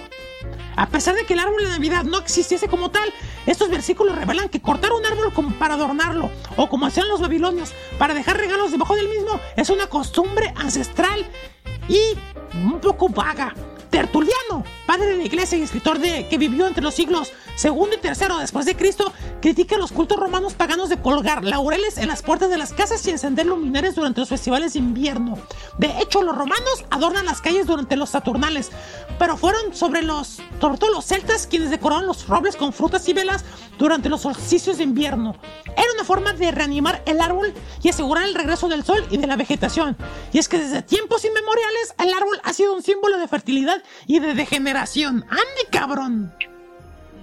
Sí, yo, eh, yo le podría dar la razón a, a, a Jeremías, eh, pero sin embargo recordemos lo que les dije este, en un principio. Los católicos, bueno, los cristianos lo, lo hacían de esta forma para poder evangelizarlo de manera más simple y que fuera menos traumático para las personas a las que estaban cambiándoles su fe. Porque tú no puedes llegar y decirle nada más, ah, ¿sabes qué? Ya no vas a creer en esto, ahora vas a creer en, esto, y es así como yo te digo. La gente, las personas no lo van a aceptar de forma tan fácil e incluso pudieran crearte toda una, una, una revolución. Entonces lo tienen que hacer de una forma gradual, una transmutación de una fe a otra. Es por eso que ellos van adaptando todas estas creencias para que pudieran ser eh, a- adaptadas y aceptadas por las personas a las que iban a evangelizar. Y todo esto también dándole el simbolismo cristiano católico, porque también no, no es que se sigan, eh, se sigan las creencias, ya sea de los saturnales o del culto a Thor, no, se toman esos elementos y se cristianizan. ¿Me explico? Sí, Simón. Es por eso que sí, en, cierta forma le, doy la razón a este profeta, bueno, a este, a este señor Jeremías, pero tampoco eh, creo que sea tan radical el asunto. Pues yo creo que ese carnal estaba más amargado que yo de la vida. Y actualmente esta costumbre se fue generalizando y actualmente en dos ciudades bálticas, bálticas, se, se disputan el mérito de haber erigido por primera vez un árbol de Navidad en una plaza pública. Tallinn, en Estonia en 1441 y Riga, en Letonia. Esto fue en 1510. Ay, háganse pendejos, ahí peleense, ahí digan, yo fui primera, ay, si yo primero, yo la tengo más grande, ay, sí, ay, sí. Pues, ¿qué te digo, no? O sea, finalmente ese tipo de disputas siempre va a haber, ¿no? De, de, de mi religión, tu religión, quién lo hizo, quién no lo hizo, por qué lo hizo y por qué no lo hizo. Finalmente es parte de, del humano, ¿no? Ay, qué De la bonitas son las disputas. humana. ¿Perdón? Ay, sí, sobre todo cuando te dicen 500 con todo y cuarto. No, no, no, disputas, o sea, ese tipo de encontronazos, di- diferencia de ideas. Marcelito, tú, tú y tu mente perversa y retorcida, no manches. Vámonos a corte para, seguir, para entrar de lleno con el versus entre el niño Dios y Papá Noel, ¿les parece? Me parece formidable. Y precisamente vamos a hablar en el primer siguiente bloque de Santa Claus. Por eso los dejamos con la canción de los Killers. La canción se llama Don't Shoot Me Santa. Aquí en La Chanfay Navidad en su especial mamileño. ¡Corte! Ya, banda locos, ¿eh? No se peleen, men, no se peleen. Arbolito y nacimiento, mande la mano. Y si quieren poner algo en, en mi mano, que sean sus tetas. Qué lamentable. Ya, Entonces- Ma- Marcianito, ya, de- deja, deja eso. de- Ya estás manoseándole ahí a, a Juan, ya déjalo. Oye, oye, No, Juan, las esferitas, todas secas. qué lamentable. Y aún así no dejas de estárselas tocando, cabrón. Ay, te da envidia, cabrón. El envidioso, güey. Quiere, quiere tocarte las pasitas y el tamarindo. Ya hagámonos, corte, corte.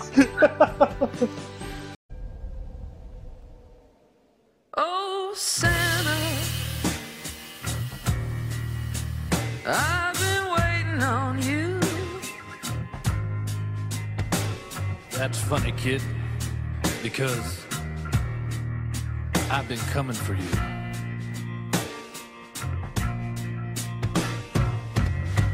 Oh, Santa,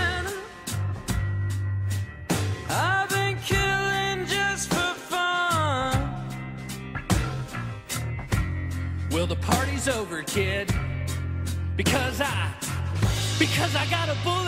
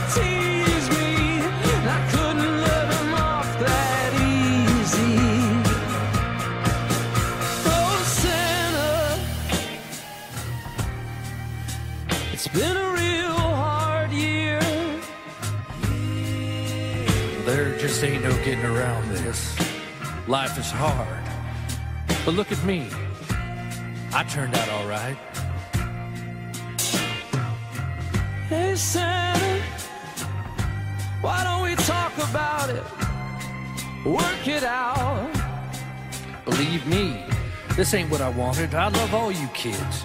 You know that. Hell, I remember when you were just 10 years old playing out there in the desert, just waiting for a sip of that sweet Mojave rain.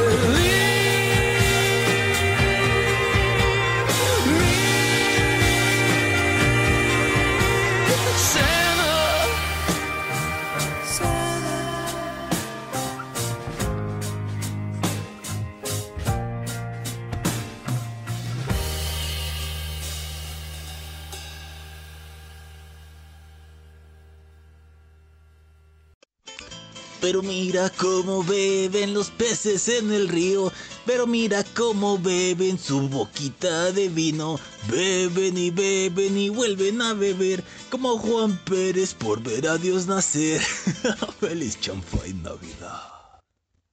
Que sí. Shoot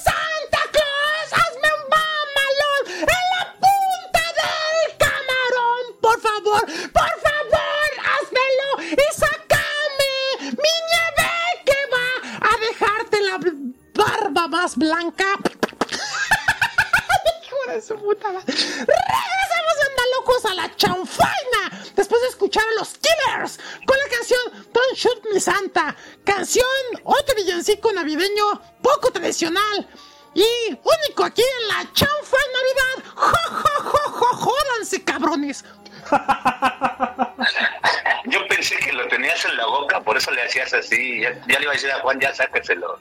Oye, el colega, estás muy llevadito conmigo. ¡Ay, güey! ¡Chiste, No, güey! te, te estoy- te- te estoy ayudando, Juan.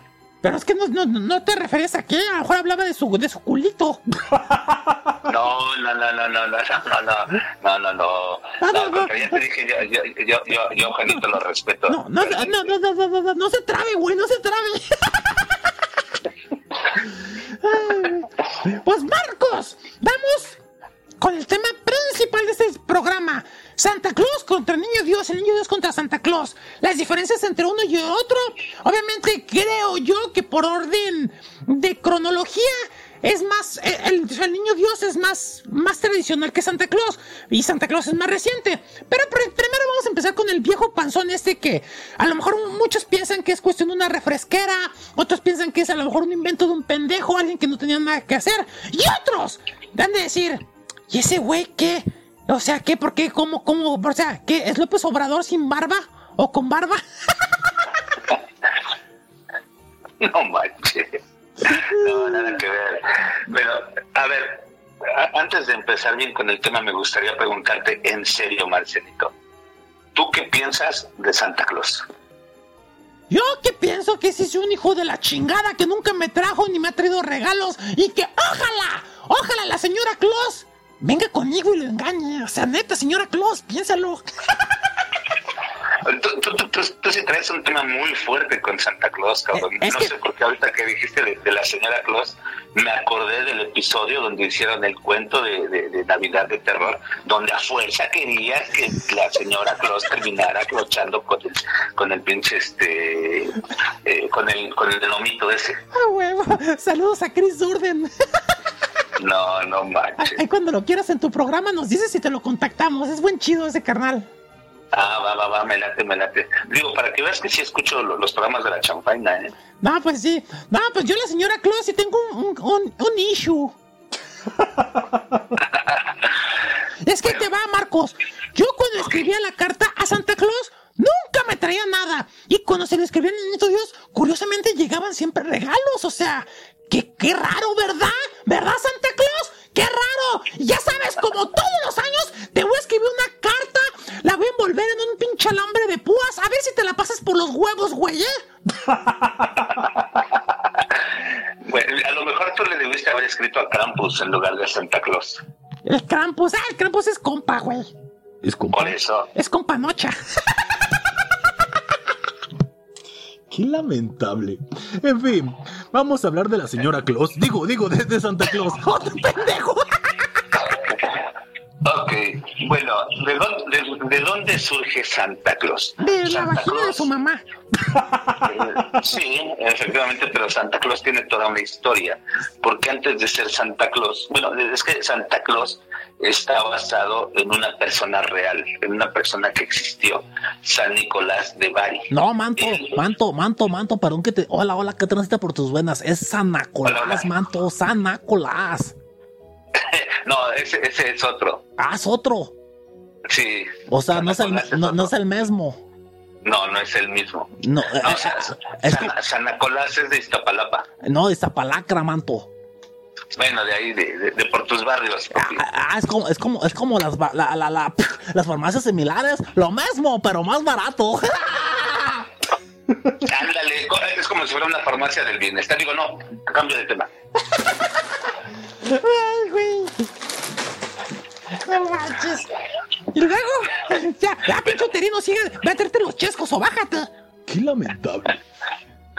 Bueno, eh, este San Nicolás de Bari era un monje etíope. Eh, él, él, eh, antes de ir a Bari, Italia, eh, en, en su, eh, en su comunidad, en su parroquia, realmente eran personas muy pobres.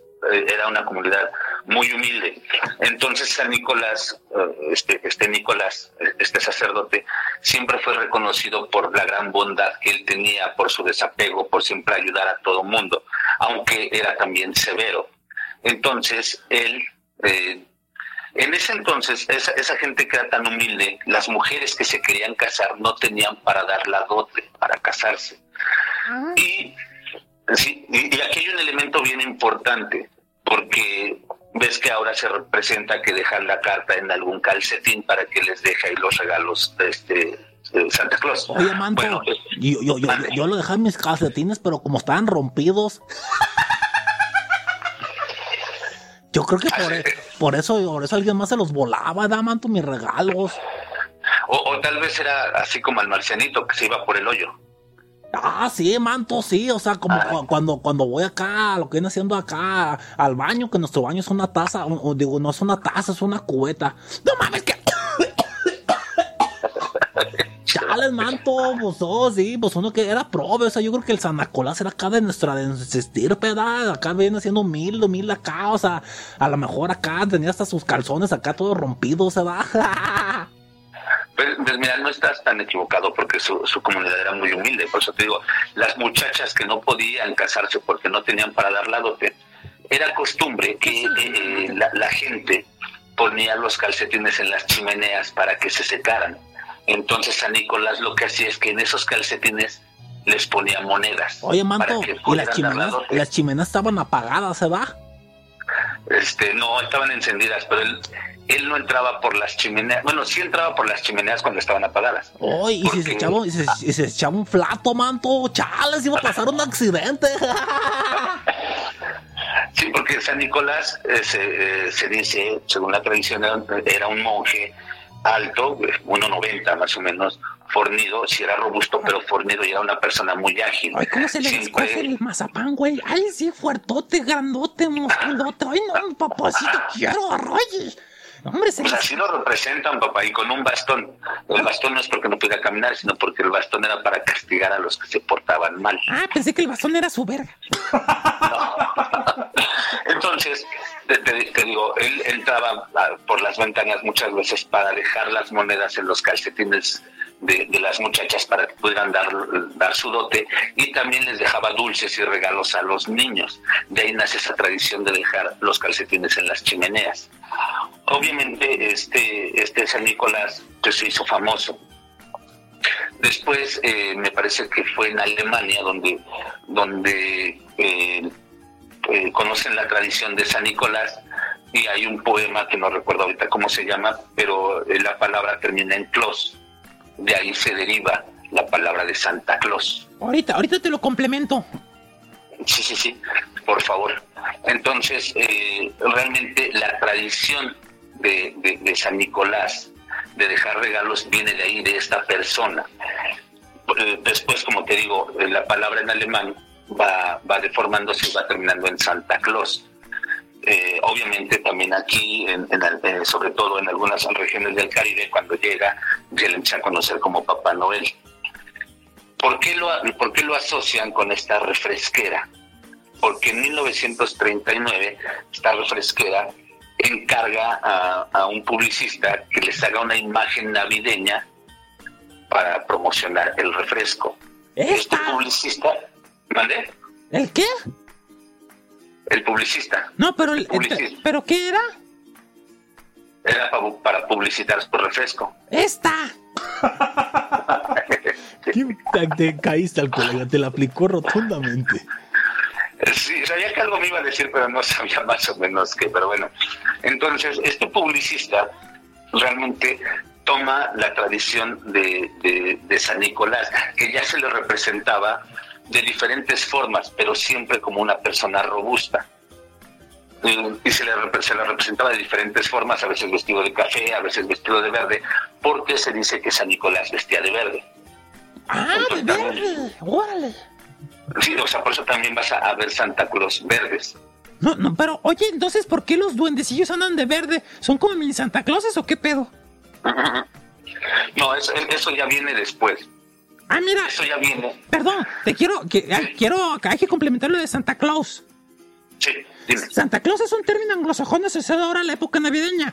De la variante dialectal del holandés Sinterklaas, doble A, Sinterklaas, Santa Claus, procedente del holandés medieval, Sinterklaas, un acortamiento no bien entendido de Sint no, Nicolás o Sin Nicolás, aunque en el actual holandés también se puede escribir Sin Nicolás con doble A, el vocablo holandés Sinterklaas puede considerarse como formado de la fusión de Sint, santo, y más her, señor caballero con cierto rango honorífico, y class, acortamiento de Niklas o Niklas Nicolás.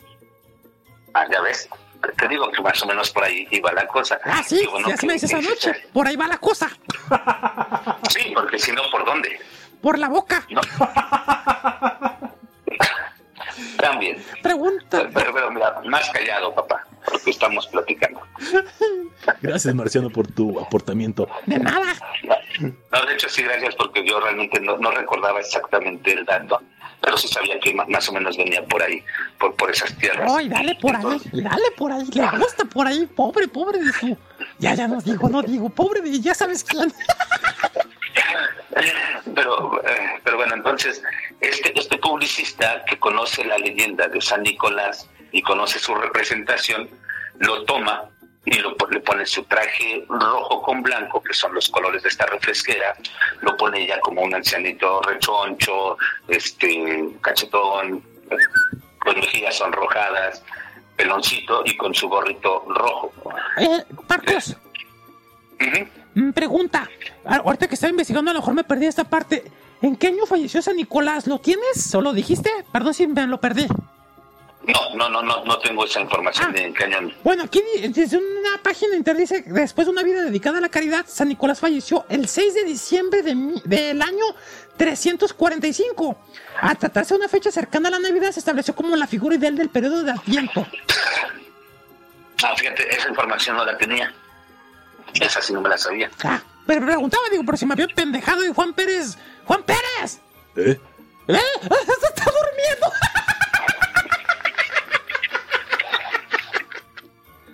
Perdón, perdón, colegas. Ay, Tan interesante, tan interesante está la charla, Juan. No, nada de eso. Es que eh, tuve una noche pesada anoche y me despertaron temprano. ¡Qué güey! ¡Ay, güey! Entonces, para la gente que tiene la duda, entonces San Nicolás falleció el 6 de diciembre del 345. Mm, fíjate, muy, muy buena información. Bueno, entonces, Y ahorita voy a agregar más cosas después de que hable Marcos. Continúa. Claro, claro. Eh, después eh, de toma, toma esta representación y le toma, le pone ese traje rojo con blanco y lo ubica en el polo norte porque pues la, el refresco se tiene que tomar bien frío, ¿no? Entonces en el polo norte y eh, eh, se- se- se le representa también ahí invitándole de refresco a los ositos polares. De ahí viene la tradición de que es del polo norte. Entonces esto, estos amigos gringos pues lo empiezan a comercializar, incluso hay una tienda por ahí que digamos que era la tienda oficial de Santa Claus, que es donde eh, nace también la tradición de ir a las tiendas comerciales a darle la carta a Santa Claus. Esta tienda que es Maices, algo así se llama, Maices, creo que sí. Este es la que dice, ah, ven a conocer a Santa Claus y, y, y pídele tus regalos. De ahí empieza, y de ahí se empieza a, a popularizar que Santa Claus pertenece a esta refresquera. Aunque realmente lo que, lo que pertenece a la refresquera son los colores endémicos, Mira, el rojo y el blanco. chispas. Pero ya, Qué buena se- tradición. se- te voy a aventar al pozo, vas a ver, cabrón. Entonces, y, y- y, bueno, ya de ahí se populariza y es por eso, perdón, Ah, y es por sácalos. eso- ya se fue, ya se fue. Perdón. Perdón. Phil Barrera. Barrera, sí. Entonces ya este se populariza y de ahí es de donde mucha gente piensa que Santa Claus es una invención de los Estados Unidos. Pero si vemos sus raíces, son raíces cristianas también, por lo cual Santa Claus no tendría por qué contraponerse a las a las creencias católicas ni cristianas, porque esa es su raíz. Era un monje, era un monje cristiano que Fíjate.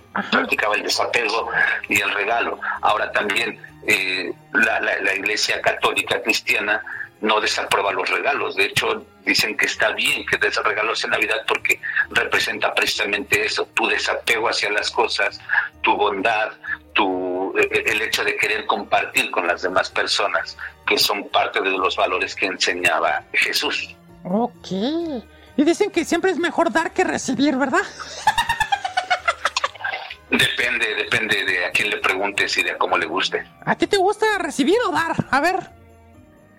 Pues mira, si estás tú me gusta darte, porque Las eres un gran amigo. Joder, tu madre. Qué lamentable sujeto, o sea, nunca pierdes. A huevo, soy de los Almada, dice mi mamá, que soy de la familia Almada. Y aún perdiendo gana el cabrón. A huevo, no, hombre. Oye, Marcos, complementando la información chingona que nos acabas de dar, eh, también mencionaste lo de que eh, Nicolás era huérfano. No, no, no, no. Ahí te va. No, de, de- de la vida de San Nicolás Noble. Un poquito. Una tragedia marcó su vida. A los 19 años, Nicolás queda huérfano como consecuencia de una epidemia de peste. Tras este hecho, se marcha a Mira, una pequeña ciudad de romana en la actual Turquía. Bueno, eso ya lo, que no lo dijo Marcos, que se hizo monje, bla, bla, bla, bla, bla, bla. Eh, entonces, la figura de San Nicolás empezó a ser visitó en numerosos templos que, pues, anduvo en Turquía, Grecia y Rusia. Durante la Edad Media, en ese tiempo, su especial preocupación por los pequeños le llevó también a ganarse el título de episcopo, ¿cómo? Episcopus puerum, es decir, el obispo de los niños. Como les dije hace ratito, él falleció el 6 de diciembre. Después de morir, San Nicolás se convirtió en el primer santo no mártir en gozar de una especial devoción en Oriente y Occidente. Por esta razón es conocido de dos maneras. En Oriente lo llaman Nicolás de Mira. ¿De ira? No, de, de, de- de- de Mira, pendejo. Ay, pensé que de ira. No, eh, Nicolás es Na- Nicola- Nicolás de Ira. Ah, chales, así me cuadra. Bueno, San Nicolás de Mira, por la ciudad donde fue obispo. En Occidente, no obstante, es San Nicolás de Bari, ya que cuando los maometanos invadieron Turquía, un grupo de católicos se llevó en secreto las reliquias del santo hasta la ciudad de Bari, en Italia. Oh. Órale. Sí, sí, de hecho, de, de hecho ahí es donde está su tumba, en Bari, por eso es San Nicolás de Bari. Exacto. Y pues bueno, ya conocimos el origen de esta figura de que pues desgraciadamente ya nos platicó Marcos como cierta refresquera se lo adjudicó y pues están haciendo sus cuestiones acá, mm, pues de, de cuestiones de dinero. Mm, En dicha época se empezó a hablar del trineo y los reinos de Santa, gracias a los escritores Washington Irving y Clement Moore. Ah, no habíamos hablado de eso. Y a sus visiones de San Nicolás en sus obras, Una historia de Nueva York en 1809 y Una visita de San Nicolás en 1823. Respectivamente, Pocos años después de estos textos, concretamente en 1863, Papá Noel empezó a tomar la apariencia actual. Como decía eh, este Marcos, que pues se le antojaba y se le, deslogra- se le empezaba a babear las nalgas. Robusto, barba blanca y aspecto bonachón. Esta imagen fue motivada por el dibujante Thomas Nast quien se inspiró en la apariencia de obispos antiguos para crear esta figura. Entonces, el Santa Claus americano llegó a Inglaterra y de ahí a Francia y la historia de Papá Noel empezó a propagarse rápidamente por el resto del continente. Ahí complementando. Pensé que iba a decir No, más sí, de sí. los, de los renos y los y, el trineo, pero no me apareció esa información. El, el trineo y el hecho de que esté, de que sea eh, tirado por ocho renos, eh, tiene un origen también nórdico, donde se decía que Zeus montaba en un, en un caballo de ocho patas. Levanta la voz, güey, no se escuchó bien. Te voy a, te voy a levantar de un tirón, vas a ver. Ya me había chingado solo. Sí, sí lo noté. Ah, entonces, ah, entonces eh, también es mitología nórdica, por eso. Sí, sí, sí. Recordemos que todo lo que tenemos ahorita, to- todo, toda esa tradición que tenemos, eh, como lo dije ya dos, tres veces y lo voy a repetir, es parte del sincretismo de varias culturas de conforme se fue eh, expandiendo el, cristianismo hacia las diferentes partes del mundo. Y esa, esa transmutación entre religiones, entre fes, fue haciéndose tomando elementos de las diferentes creencias y cristianizándolas. Entonces, ah, cuando se cuando empiezan ya con esto de que de que Papá Noel y de, bueno, de que Santa Claus y que el Polo Norte y que los renos, bueno, se toma también esta esta tradición. Es por eso. Oye, estoy viendo aquí, Marcos. en España se le conoce como el tío de Nadal. ¿El tío de Nadal? Ajá. Concretamente en Cataluña existe el tío de Nadal, un tronco sonriente que defeca regalos siempre y cuando se le cuide y alimente correctamente. Debéis darle de comer frutos secos los días previos a la Navidad y mantenerlo calentito con un gorro y una manta. No, no recordaba, ya alguna vez lo había escuchado y se me hizo muy gracioso eso de que defecaba los regalos, pero realmente no, no recordaba. Y fíjate, en el País Vasco, majos, en España, está la figura del el lontencero. Para recibir regalos por su parte, lo más pequeño de la caja, deben escribir una carta del día de la Navidad. El, ol- el olencero bajará de los bosques con la de la parte de majo, así como todo el carbón que vende el pueblo, ya que su oficio es el de carbonero, majo. No te entendí ni madre cuando haces ese, ese pinche acento. ¿Qué está? ¿Estás hablando mal de los españoles porque son zipizapos? No, estoy, estoy diciendo que tú no sabes hacer el acento y por eso no se te entiende. Bueno, se le conocía como Olent Cero. Olent Cero.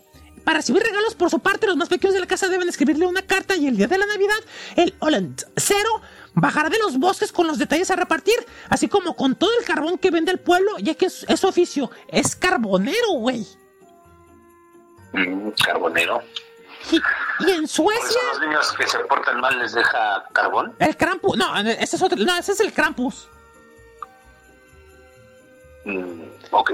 Eh, las familias de Suecia, por su parte, esperan la llegada del Tomte o Jultomten, una criatura con aspecto de gnomo, basada en el folclore sueco. El 25 de diciembre, un miembro de cada casa deberá enfundarse en un traje de Jultman y preguntar: ¿hay algún niño bueno que viva aquí? Antes de repartir los correspondientes regalos. Ok. Y... Este está chido, güey. Bueno, ya habíamos hablado en el programa de la semana pasada. El viejito pascuero. Eso es para los chilenos. Y... mm, en Cuba, República Dominicana, Puerto Rico, saludos a Ricky. El Salvador, Guatemala y Nicaragua han apodado a este mítico personaje, personaje como Santi Clo. Santicló. Ajá. Y en Costa Rica, pura vida, le dicen colacho. ¿Colacho? Ajá. ¿Qué quiere decir colacho? O sea, en vez de Santa Claus es colacho. Ah, esa no me la sabía. ¿Qué tal, eh? Buena información, cabrón. Sí, de hecho sí, ¿eh? Gracias, productor.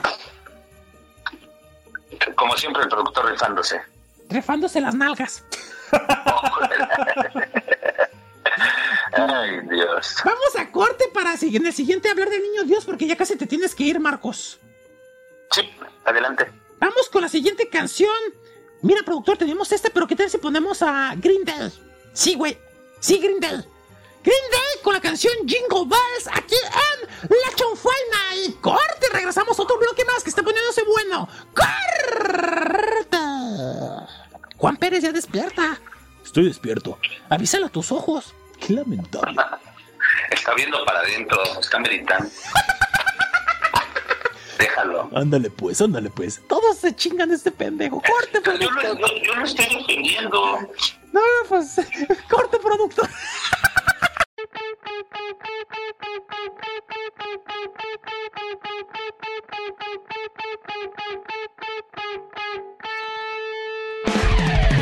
Dashing through the snow in a one-horse open sleigh. O'er we go,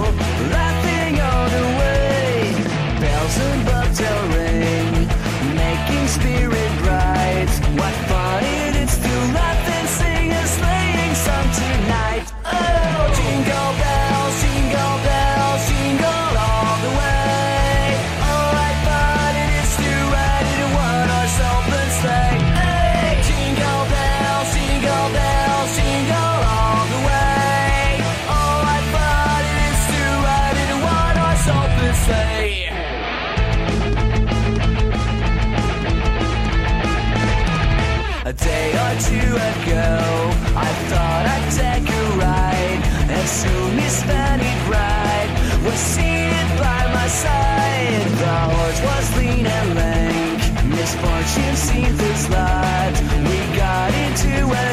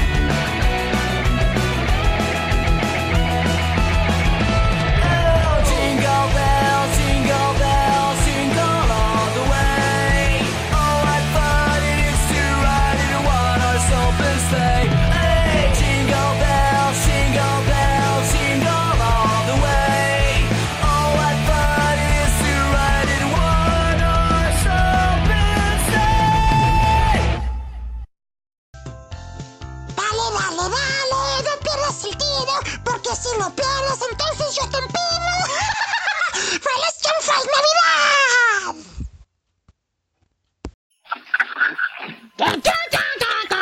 ¡Mi chile está rico! ¿Y tú quieres usarlo esta Navidad? Yo te voy a echar mi blanca Navidad directo de mi chile. ¡Ahí te va! ¡Chile!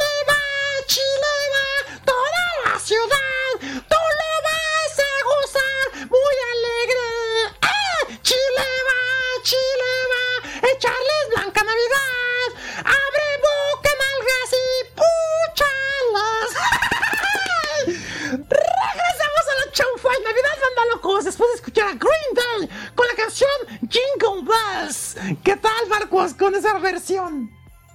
No, eh, Miguel, que eres genial para, para descomponer así las canciones. que- por eso soy tu fan. ¿Qué te pasa, güey? No la descompongo, la reversiono. Sí, punto. Ah, bueno. Punto. Cada, cada quien le llama como quiere. Exactamente. Pues bien, al colegas, vamos a este bloque. Vaya hasta que despertaste. Es que me, me hicieron favor de pasarme un café. Gracias, señora. Me pasaron un cafecito. ¿Te pasó el cafecito la señora? No vayas a decirlo. ¿Qué? ¿La mamá del productor te pasó? No lo digas. Ya, pues, ya, ya, ya, ya. ya. El productor ya está echando ojos de pistola. No a ti. Mejor hablemos de el niño Jesús, mi estimado Marcos, antes de que el marciano siga siga haciendo este este ¿cómo se puede decir? ¿Qué, güey? Mm, bueno, ya lo olvidé. Hablemos del niño Dios, Marcos. Pobre viejito. Claro, ¿qué es lo que quieres saber del niño Dios? Perdón, lo que Juan quiso decir era vandalismo radiofónico. Exacto, eso es lo que quería decir. Qué lamentable. Pues hablemos de qué onda con el niño Dios, la tradición del niño Jesús, que pues también ya sabemos cómo, cómo sucedió la historia, hablamos en el primer bloque parte de eso, pero de dónde viene esta tradición de que pues tiene que llegar, pues ahora sí que esta tradición navideña con regalos y todo esto, Marcos. Bueno, realmente la tradición eh, de, del Dios ya, ya la platicamos de su nacimiento del 25 de diciembre, que bueno, ya no hablamos de por qué el 25 de diciembre se tomó, pero bueno, eh, realmente se, se toma como que fue Martín Lutero en los años 1500, más o menos eh, el que instituyó esto, el que dio, digamos, el consejo de que el niño Dios le podía traer regalos a, a los niños, como te decía, porque representa el desapego, representa el cariño, representa el querer estar con tus seres queridos, el, querer darles algo bonito.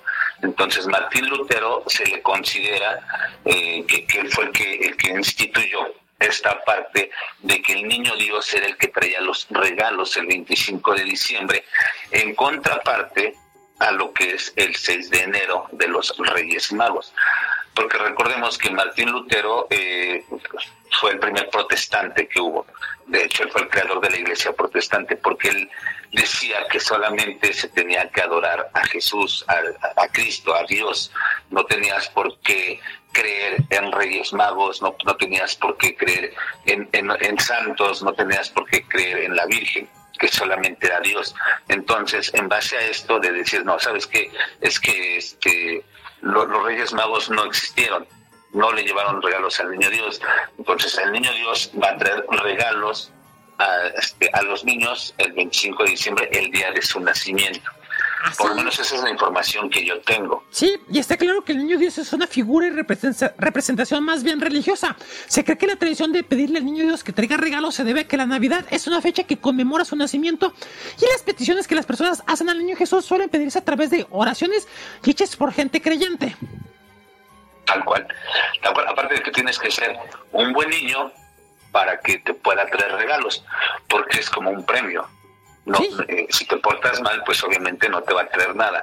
Digamos que es desde niño te empiezan a adoctrinar a lo que es eh, la religión. Pórtate bien para que goces de, de los premios de Dios, pórtate mal y no vas a gozar de la, del reino de Dios. Sí, exactamente. Y tal cual, si te portas mal, esa es la re- representación, no te va a traer tus juguetes. Aunque bueno, hay sus excepciones, Marcos, Juan, público que nos escucha. Hay gente que a lo mejor es más humilde, que están escuchando niños este programa, que no me explicaría por qué están escuchándolo, pero alguien me ha reportado que niños escuchan este programa. ¡Oli! Entonces, sí, Santa Claus y el niño Dios sí existen, ¿eh? Pero Recuerden que hay, fami- hay, hay familias donde el niño Dios, por alguna extraña razón, no les puede llevar sus regalos como a mí. como a mí nunca me los traían. A veces.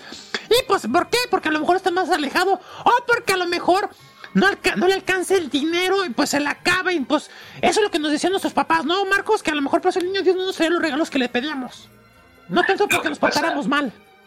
Lo que pasa es que recuerda que Dios no te da lo que quieres, te da lo que necesitas. Ajá. ¿sí? Entonces, si el niño Dios les trae ropa, les trae calcetines, les trae, es porque no necesitan juguetes, necesitan ese ropaje. Recuerden, Dios no les va a dar lo que quieren, les va a dar lo que necesiten.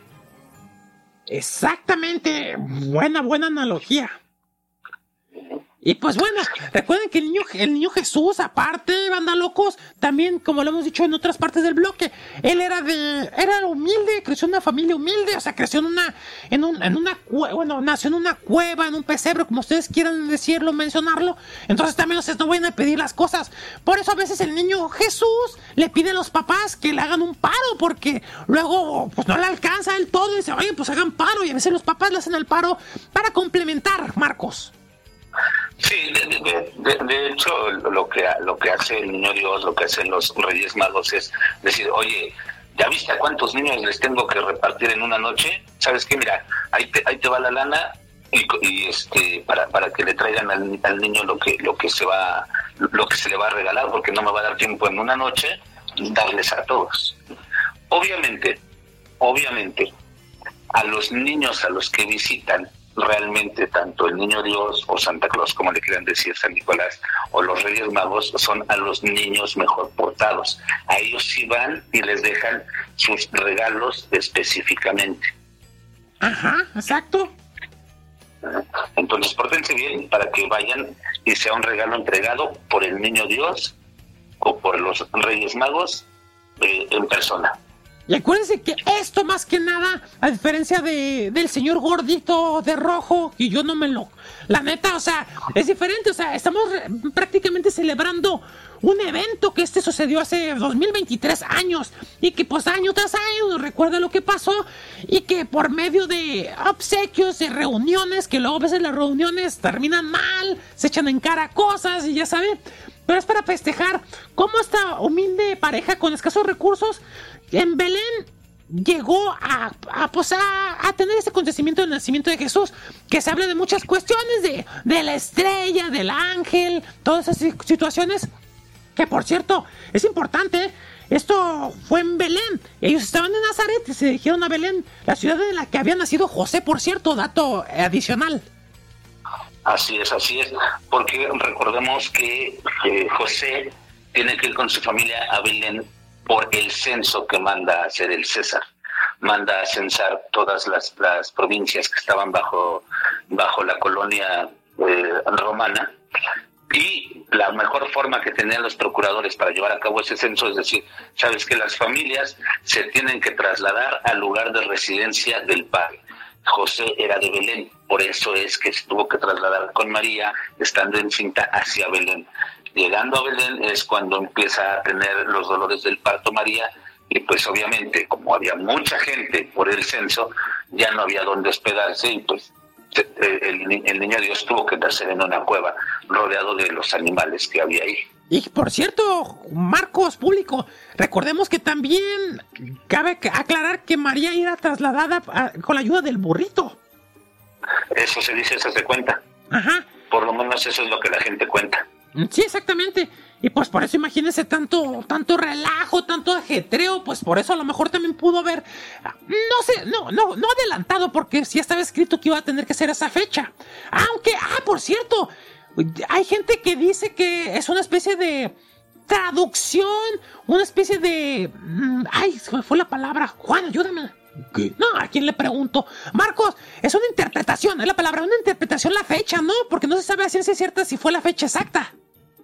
Bueno, mira, lo que pasa es que la fecha exacta no es el 25, bueno, nadie la sabe. Exacto. Lo que sí, lo que sí se dice es que no pudo haber sido en diciembre. ¿Por qué? Porque las escrituras dicen que los eh, que, que lo- los animales estaban afuera, que estaban este, pastoreando.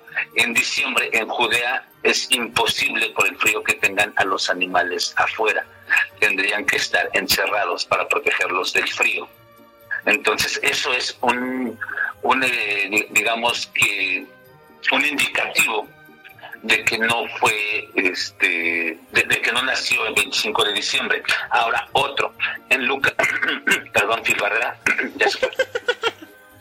Ok, eh, otro, en, en- el Evangelio de Lucas, capítulo 1, versículo 26, Lucas nos menciona que el ángel hizo la anunciación a María en el sexto mes.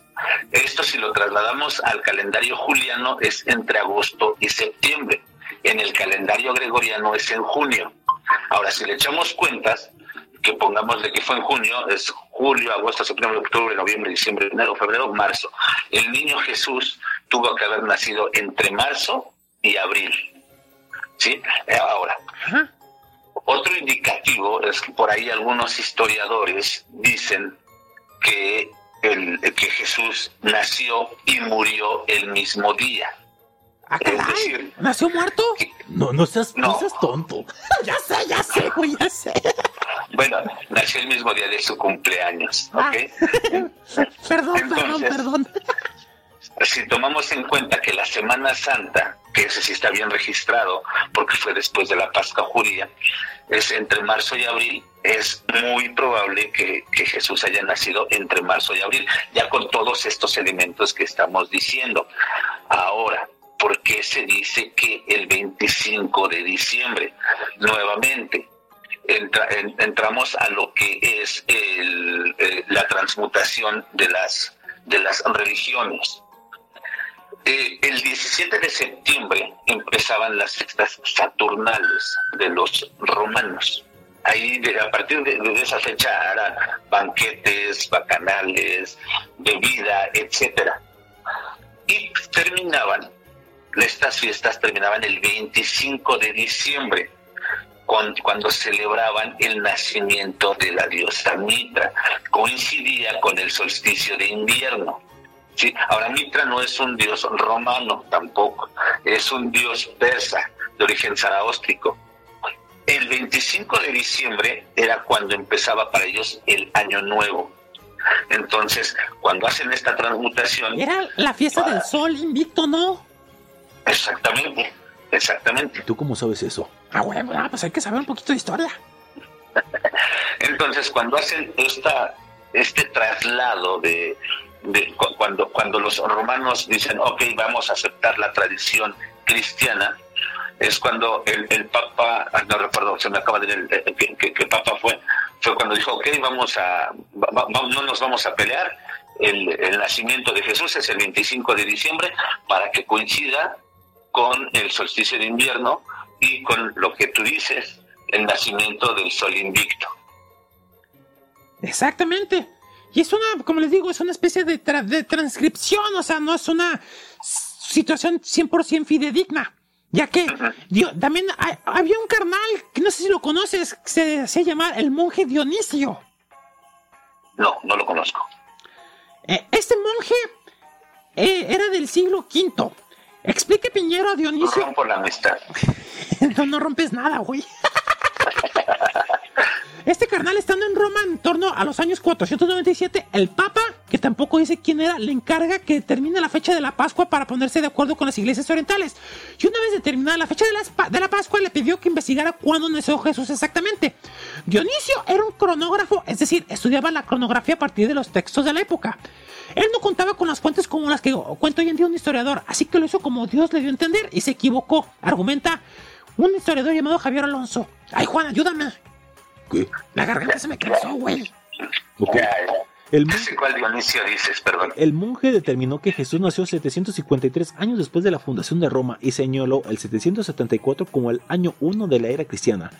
Esta forma de numerar los años se impuso con el tiempo y con el, el error de la fecha del nacimiento de Jesús. En aquel entonces, en el mundo romano, el tiempo se medía por el número de años del emperador. Por ejemplo, el 5 de Tiberio o el 4 de Nerón, y en algunas ciudades por su fecha de fundación, como es el caso de Roma. En esto, Dionisio no tuvo nada que ver, ya que estableció antes, que, antes de él.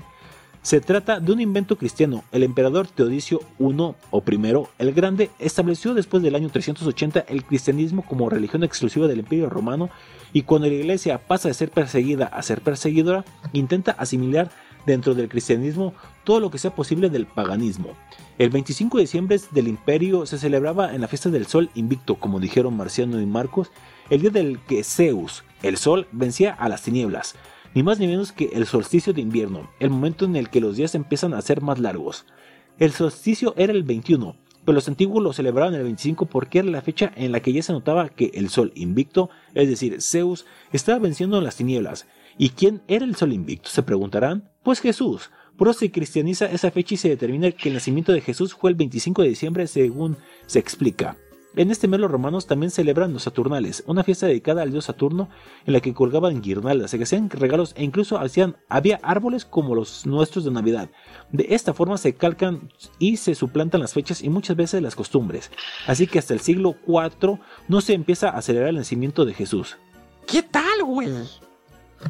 Exacto, exacto. Cuando, cuando tú me dijiste, si conoces a un compa que se hace llamar el monje Dionisio, me imaginaba a, a alguien de algún conocido, algún amigo, no sé, alguien que ya estaba en tu, en tu programa, ¿no? Pero ustedes hablan de Dionisio el Exiguo, eh, que es al que, al que le encarga el Papa eh, precisamente el ordenar los años, el, el año Domini, antes y después de Cristo. Exacto. Y como, como bien dijo Juan, eh, este, él, lo, él lo calculó como 753 años después de la fundación de Roma, pero en realidad fue en el año 746 años después de la fundación de Roma.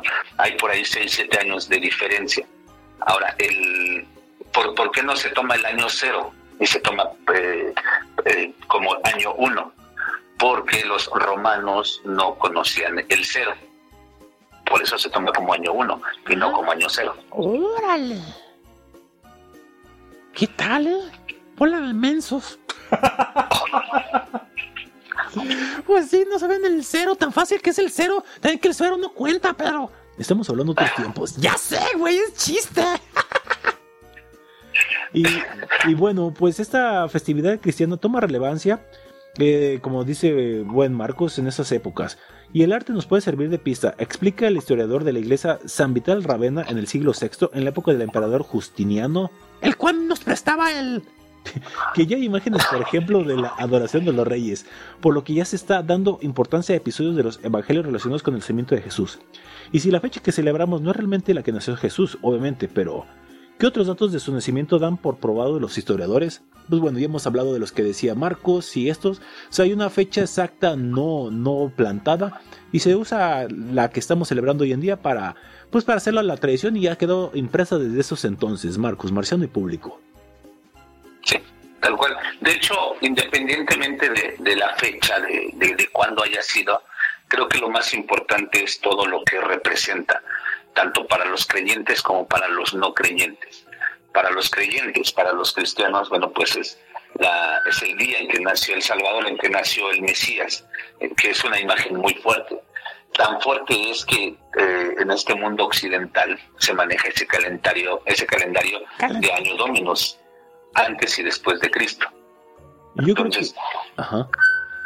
Sí, digo, la- lo, lo que representa es más fuerte que saber precisamente en qué año nació. Y yo creo que en este versus que se hizo así simbólico entre Jesús y el de niño Jesús y Santa Claus, pues yo creo que lo ganaría Jesús, yo creo que por, por cuestión de tiempo, ¿no? Como tiene más, más tiempo él, él ahí cursando, aunque, bueno, son 800 años, ¿no? Lo que se supone que se está celebrando lo del nacimiento de Jesús. Lo de, no, no me quedó claro cuánto tiempo, bueno, tiene mucho menos tiempo Santa Claus celebrándose, entonces creo que ahí tiene la de ganar Jesús, ¿no? Sí y no. Si, si vamos por tiempo, Jesús. Pero si nos vamos por mercadotecnia, que es lo que cuenta ahorita, es Santa Claus. Ande, cabrón. Entonces no hay, no hay un ganador como tal en este versus. No, porque tampoco se contraponen. O sea, finalmente, como les dije, eh, el- en los orígenes, las raíces de, de Santa Claus son totalmente cristianas. Sí, Eh, santo. Yo creo que no, lo importante no es en lo que creas. Lo importante es que sepas las ori- los orígenes y las raíces de esa, para saber de lo que estás creyendo. Así es. Entonces, palabras más, palabras menos. Yo creo que no hay un ganador absoluto. Simplemente hay que celebrar, festejar y no andarse de patrañas. Así que no, que mejor esta celebración, mejor la otra. Van de la mano. Ustedes festejen la que quieran, festejen las dos y déjense de estar ahí riñendo. Marcos Juan Pérez. Exacto, exacto. Se puede- o sea, perfectamente se, se pueden festejar las dos porque no se contraponen, se complementan. Pues muy bien. Antes de que te vayas, Marcos, tus redes sociales para que la gente se meta de lleno y no los dedos, no se meta a ver todo lo que tú haces, los lives, eh, invitadas, invitados, invitades, creepypastas, tus nudes, todo eso y el vocabulario florido de tu señora esposa. Saludos, señora. Bueno, a mí me pueden encontrar en YouTube como Más Terror MX, donde publico lunes, miércoles y viernes relatos de terror. Eh, los martes eh, estoy haciendo en vivos con mi querido amigo Ricky de Mundo Escéptico Podcast, en punto de las 10 de la noche, hora de México. Y hablamos de lo que nos gusta, que es el terror, de una forma muy distendida y una charla entre amigos, como si estuviéramos en la sala de casa, echándonos una cervecita. Y en las demás redes, igual como Más Terror MX, aunque no estoy tan activo, pero espero ya el siguiente año poder eh, crear más contenido en esas redes. Contenedo, ¿qué es contenedo? Ya hablo como luterino, el contenedo. Ya les mato. Ok, crear más contenido y eh, bueno, una- un saludo a, a mi esposa que ya, ya sabes que es fan del programa, fan de Marcianito. Ahora entiendo por Un qué. saludo. ¿Vale? Ahora entiendo por qué. Sí, de, de hecho, este, a veces saca cada cosa que te escucha que no, no sabes. O sea, ¿me, me, me parafrasea? A veces. Saludos, señora. Le mando un abrazo. ¿Y usted? Usted, muy bien. De hecho, no sabes cómo nos divertimos realmente. Y bueno, también un saludo para toda la comunidad de terroríficos que nos estén escuchando, que es la comunidad de, de mi canal. Realmente muchas gracias por todo el apoyo que me han dado. Y bueno, si no conocen mi canal, si, si no han escuchado, los invito a que vayan, que lo escuchen y si les gusta, que se suscriban. Si no, pues no hay ningún problema, ¿verdad? Pero de preferencia suscríbanse, de, métanle el dedo, digo, pónganle su like. Así, no, no les cuesta nada, no mamen. Sí, no, mira, yo no digo vayan y suscríbanse, yo digo vayan y escúchenlo. Si les gusta, suscríbanse. Si no, no, no pasa nada, hay, hay muchos más canales que pueden ser de su agrado. Entonces, suscriban, primero que, primero suscríbanse, primero vayan, ¿o cómo? Sí, que lo escuchen para, para ver si les gusta el contenido. Y si les gusta, pues que se suscriban. A huevo. Pues muy bien. Pues Marcos, un placer. Bueno, primero tú, Juan Pérez. Gracias. Me- me- La agarré comiendo verga. bueno, hablo yo. Marcos, un placer haberte conocido este año. La neta eres un chingón. Te admiramos desde aquí de la chanfaina. Eres una erga en forma de clavo. Te gusta el cotorreo, estás informado, documentado. Y ya nos demostraste en este programa que no solamente de terror, estás bien documentando otras cuestiones. Igual, eh, un poquito de trampa nos ayudó el productor, pero hubo muchas cosas que sacaste de tu cosecha. Así que ya sabes que te admiramos, te respetamos, eres un chingón y esperamos que el año 2024 traiga buenos, buenas vibras para ti, buenas situaciones, que haya dinerito también, que ahora ojalá se, se conmemores, te, te catapultes en el éxito y que no nos vayas a olvidar como otros. y sobre todo, gracias, gracias por tu amistad, tu talento, tus recomendaciones, tus amigos, tus terroríficos y en general todos, obviamente tu esposa. Gracias, gracias por esto y esperamos que pases feliz Navidad. Feliz año nuevo 2024 y que la pases muy chingón en los días venideros. Y será un placer tenerte el año que viene, carnal. No, muchísimas gracias, Marcianito. Sabes que la admiración es mutua. Yo también soy su fan.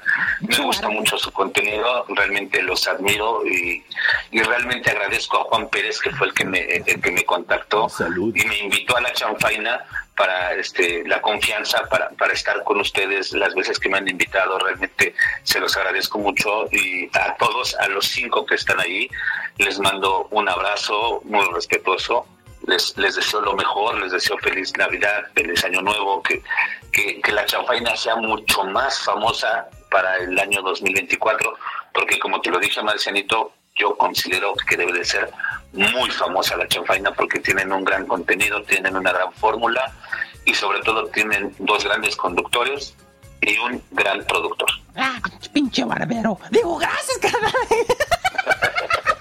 Es que no, no está impuesto, no está impuesto uno a las, a las buenas palabras. Gracias, carnal de corazón. Y por cierto, banda, vayan al canal del Fluir, así, el Fluir, donde me entrevistó Mamachita Gise y también estuvo Marcos ahí de pinche colado.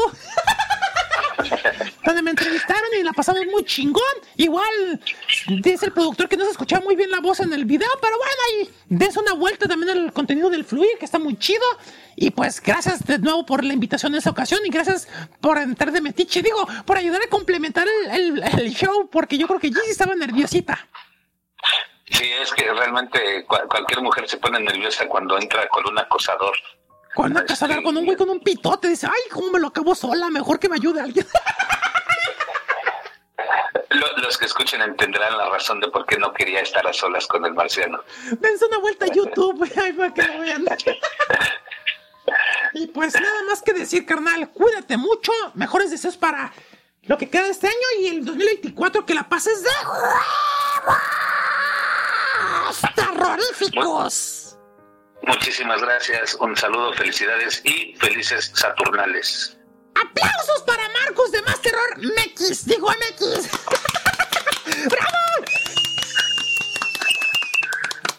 Bien, carnal, pues muchas gracias. Te diría que si quieres una canción, pero se me hace que vas a hacer una canción chafa, ya de las que hemos escuchado mucho. Sí, no, no, de, de- hecho, aunque ya sé que, este, que ponen canciones, no, no vengo, nunca, pues, nunca vengo preparado con las canciones. Realmente es que eh, el traba, entre el trabajo, la grabación, la edición y los en vivos, eh, me han traído como loco, no, no he tenido mucho tiempo. Entonces, disculpen lo mal preparado que estuve, este, lo, disculpen también que no, te- no haya preparado los chistes a pesar de que el productor me avisó y, y me dijo, pero realmente no me dio tiempo de prepararlos. De verdad les, les, les pido una disculpa. No pasa nada, carnal. ¿Qué te parece si ponemos a Leo Moracchioli con la canción Feliz Navidad? Me parece formidable. Pues bueno, así despedimos a Marcos. Nosotros regresamos con otra, otra sección y los chistes a su chanfa de Navidad, banda locos. Que este programa va a quedar larguito porque es el último del año y hasta el año que viene, en que se oye distante, regresamos. Gracias, carnal. Juan Pérez. No, pues gracias a Marcos, a Más Terror, un placer, gracias por tus palabras y esperamos que el 2024 tengamos muchos proyectos en conjunto y que los productos, proyectos personales salgan a pedir de boca al colega. Te mando un abrazo y salud. Feliz 2000, feliz Navidad y feliz año nuevo. Salud. Corte, regresamos, pinches barberos. Corte. Oye, Marcos, ¿me mandas un beso? Ahí en la, en la punta de la verga. Donde lo quieras. Corte.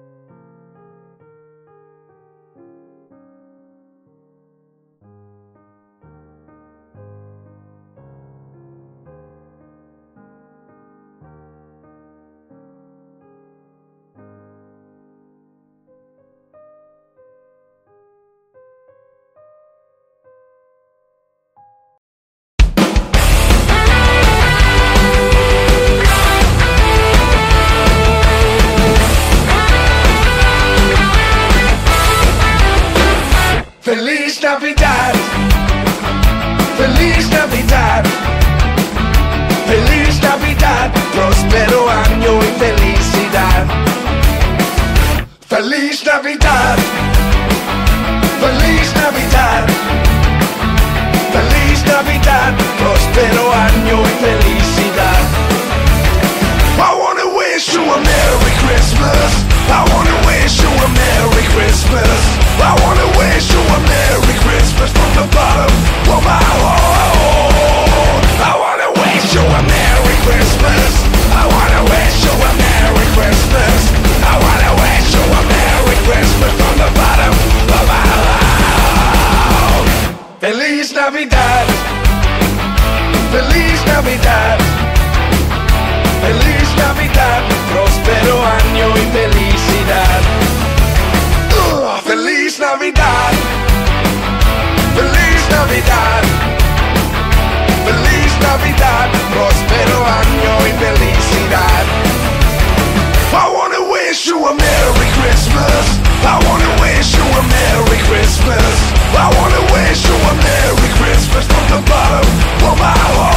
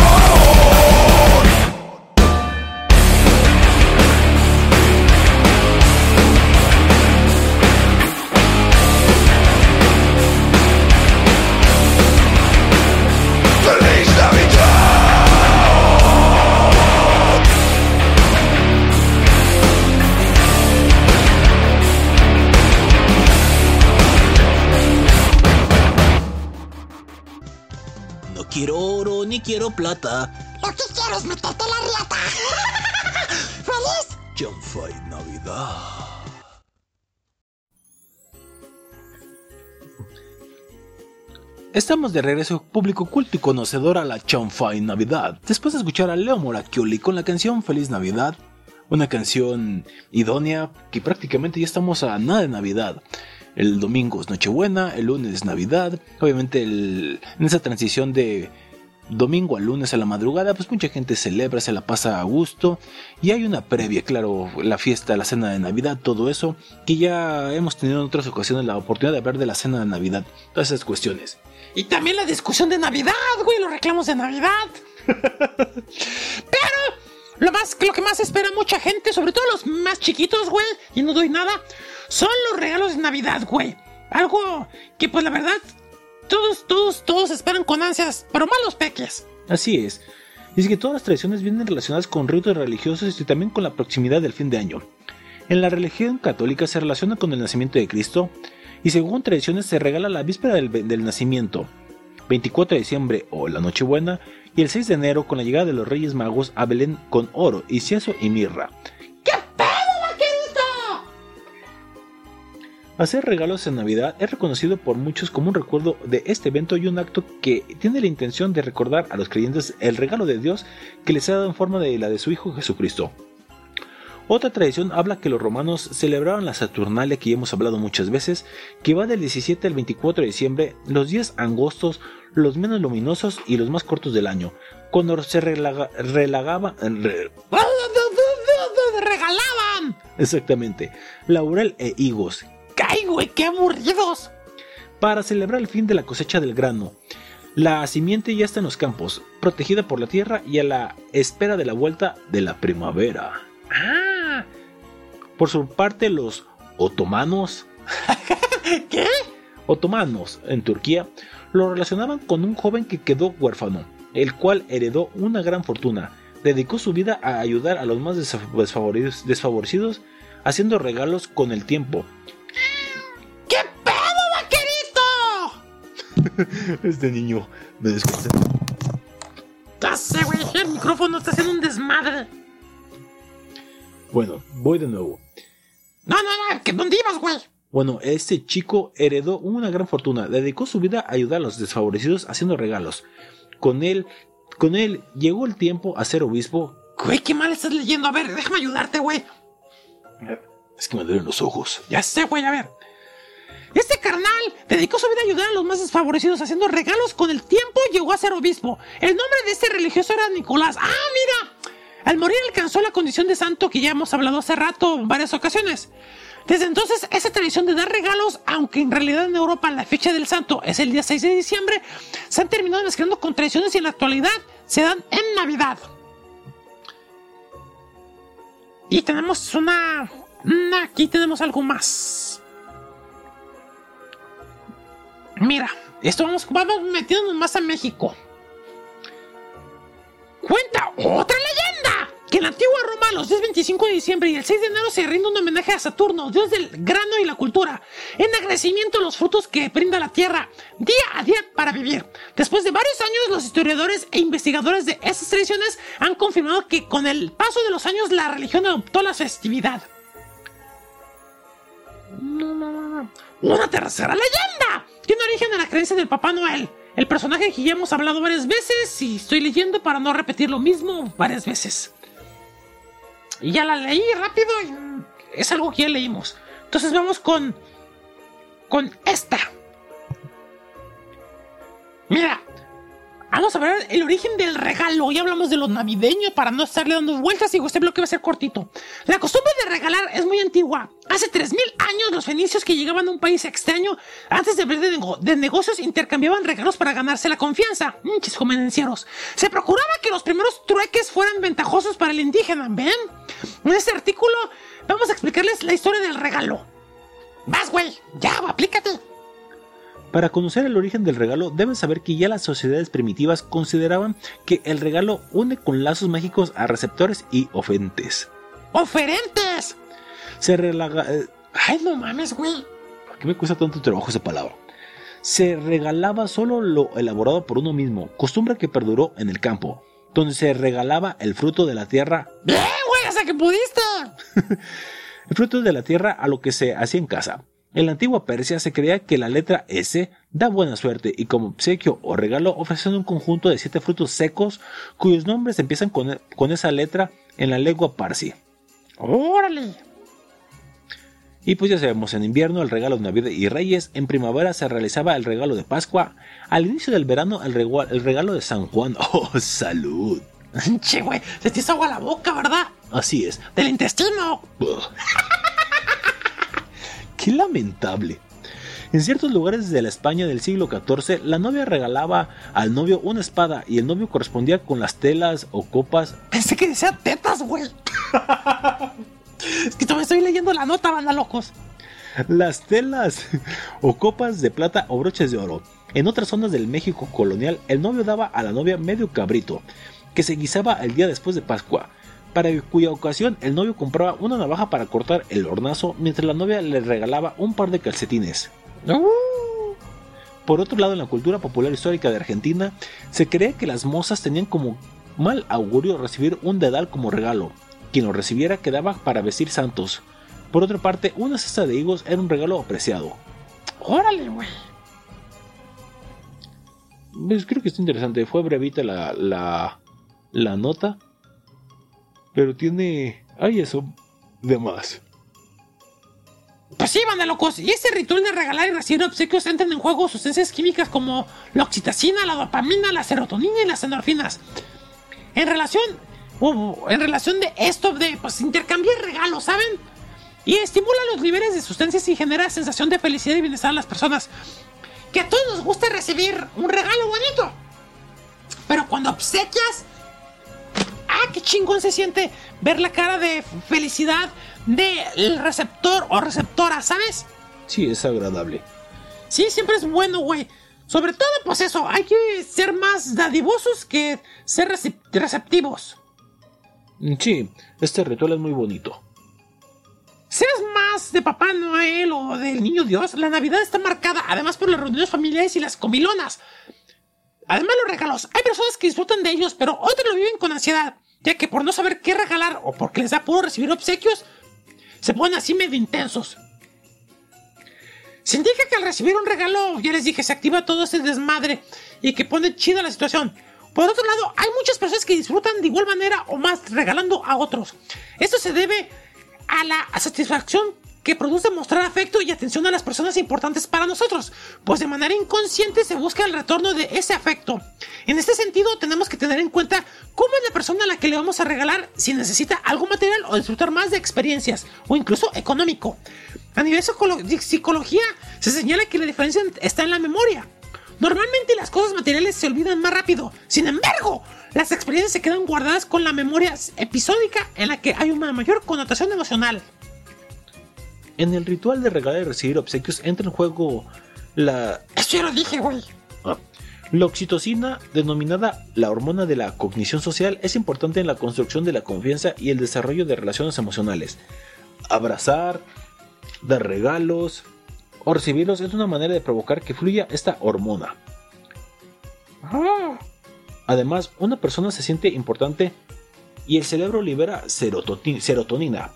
Este neurotransmisor relacionado con el control de las emociones es considerado como una sustancia de crítica importancia para la regulación del estado de ánimo. Por lo tanto, hacer un regalo a una persona es una manera de hacerla sentir importante y aumentar así su nivel de felicidad. ¿Y qué pasa con las endorfinas? Se preguntarán. ah, sí, también. Pues me pregunto, güey. Bien, pues esta morfina endógena del cuerpo, que actúa como un analgésico natu- natural, puede provocar sensación de bienestar y atenuar el dolor. Compartir actividades que nos gustan, como ir dos hermanos a buscar un regalo para los padres o recibir un regalo que uno nos espera, puede elevar de manera natural los niveles de esta sustancia. Ah, En conclusión, pues es bueno, esta tradición de dar regalos, siempre es bonito dar un bonito regalo. Ustedes siempre que vayan a dar, piensen en si lo necesita, como dice la nota, qué necesita, y pues no dar por dar. Hay gente que sí se quebra un poquito la cabeza en dar un obsequio bonito y hay otros que dicen, Ay, lo que sea da igual. Entonces, si, ese es el caso, pues que se ahorren, güey, la pinche vergüenza, güey, o hacerle, o ahorrar el coraje a la otra persona, güey, de regalarle algo que posteriormente, güey, luego se aplica eso, ¿no, güey? Sobre todo en los intercambios. Regalas algo que no te gusta y posteriormente tú lo re-regalas. Se lo das, lo terminas relegando, pasándoselo a alguien más. Así es, creo que hay que pensar más en nosotros y que el regalo no ande vagando de aquí para allá. Así es, güey. A mí si me van a regalar algo este año, ya saben que un- una botella de tequila... En el culo. y a mí denme, denme sus nudes. Con eso me conformo unas buenas nudes. Yo las recibo gustoso. Ay, yo no tengo Twitter, pero bueno, como, como sea, pueden mandar a arroba la chanfaina sus nudes. Vámonos a corte, güey. Ah, que por cierto, la canción que sigue, güey. Yo creo que un buen regalo que pueden dar esta Navidad y Año Nuevo es algo que nos dice Sean Lee. La canción se llama I'll Be Fucking You This Christmas. Así que esta Navidad pueden dar sexo, hacer el amor, sino la guerra. Así que yo los conmino a eso. Igual hace frío, a lo mejor no se les para la macana, ¿verdad? Pero qué mejor regalo que dar una noche de pasión. Así que esto nos lo dice Sean Lee. La canción I will fucking, I will be fucking you this Christmas. Regresemos al último bloque, banda locos de La Chanfaina. ¡Corto! Qué lamentable. A huevo, güey. Tú no tienes, ¿verdad?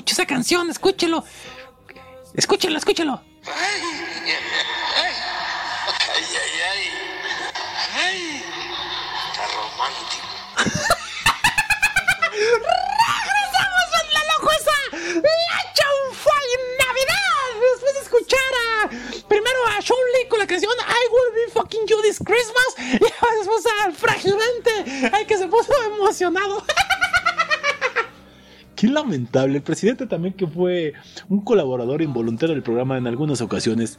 Ya sé, güey, sobre todo cuando... Oye, espera, déjame poner esto. Ya lo tengo, ya lo tengo. Hijo de la chi... ¡Te salvaste, productor! ¿Qué pasó? No se pudo reproducir lo que estaba esperando. Bueno, pues ya, vamos, vámonos, güey, ya. El último, el último bloque de la chanfaya, el último bloque del año. Ya, vamos a frotarnos con ganas este último bloque en el cual hablaremos de regalos. Ya hablamos en el bloque pasado del origen de los regalos, todo eso. Pero, ¿qué pasaría?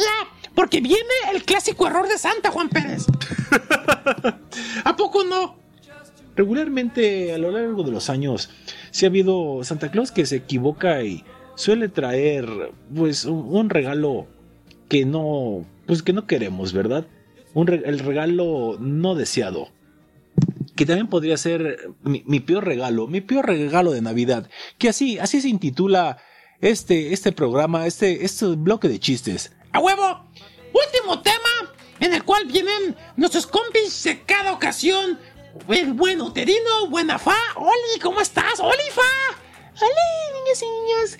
Feliz Navidad, que la pasen muy bien. Ay, no, eso es al final, ¿verdad? Qué estúpida. no manches, güey. Yo teniendo que hace rato estuvo ahí haciendo sus cameos. ¿Qué onda, carnal? ¿Qué onda, manti- qué onda, manto? ¿Qué, qué, qué transita por tus venas? Pues sí, ya, lo último, lo último, ya. Vámonos, vámonos, que, que aquí asusta, ¿no?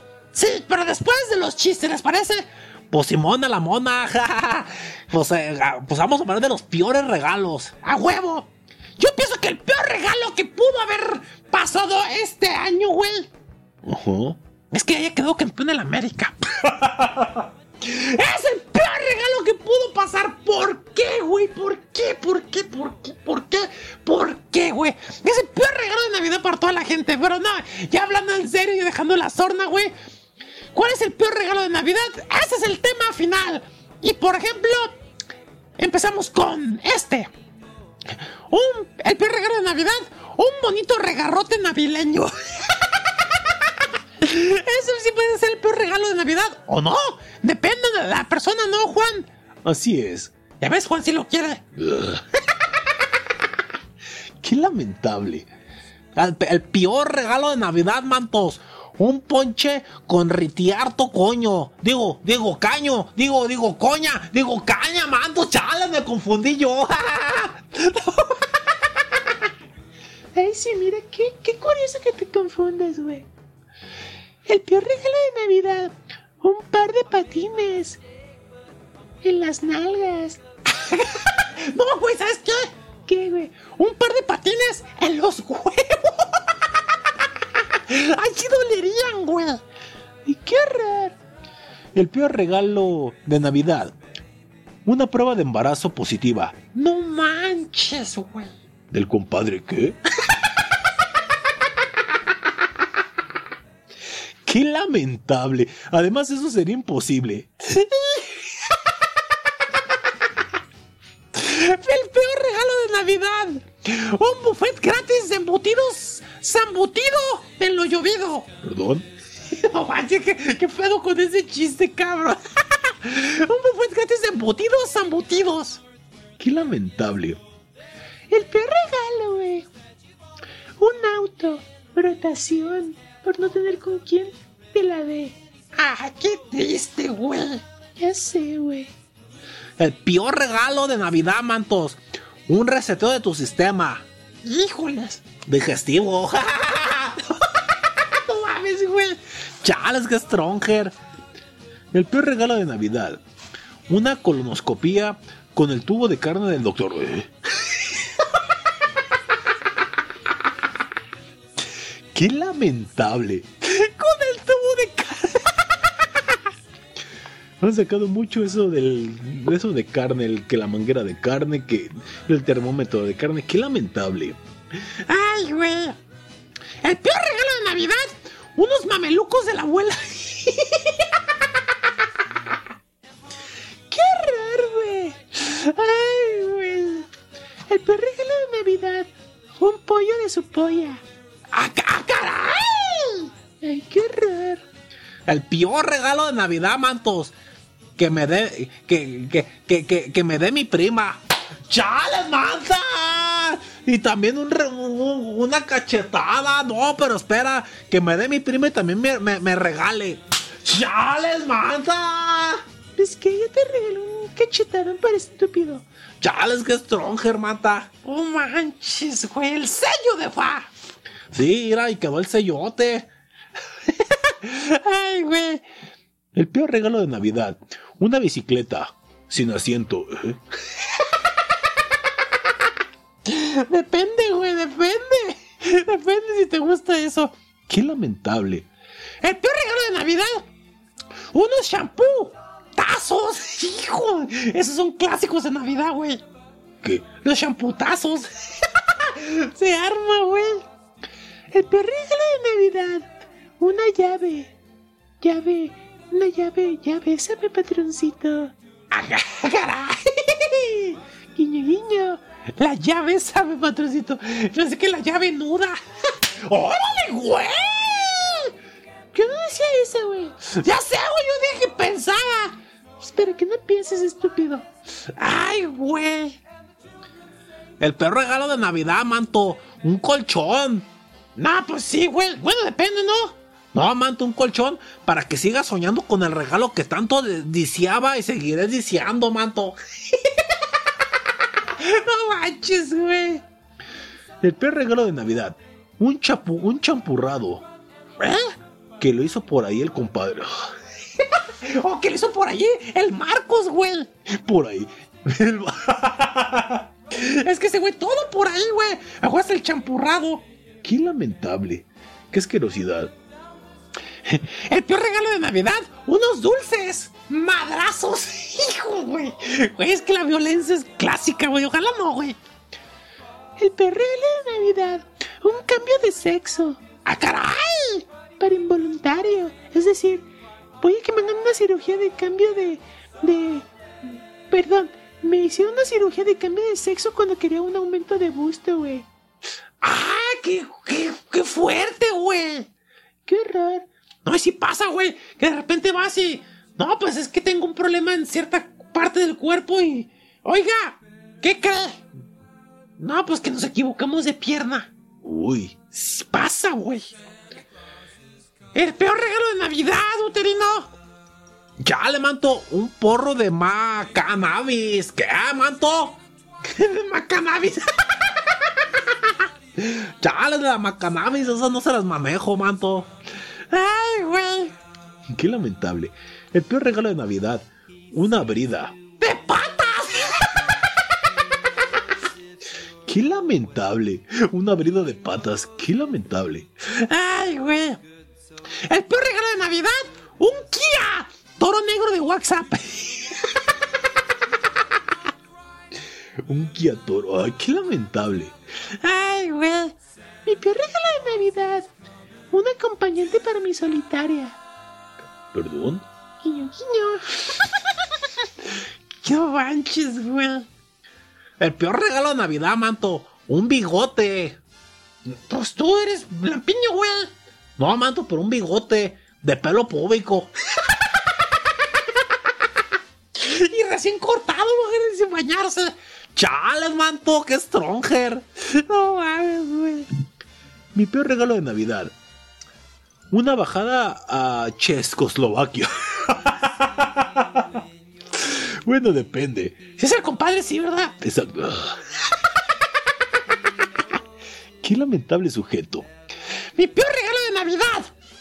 Sexo oral por una caníbal hambrienta. ¡Ay, me dolió, güey!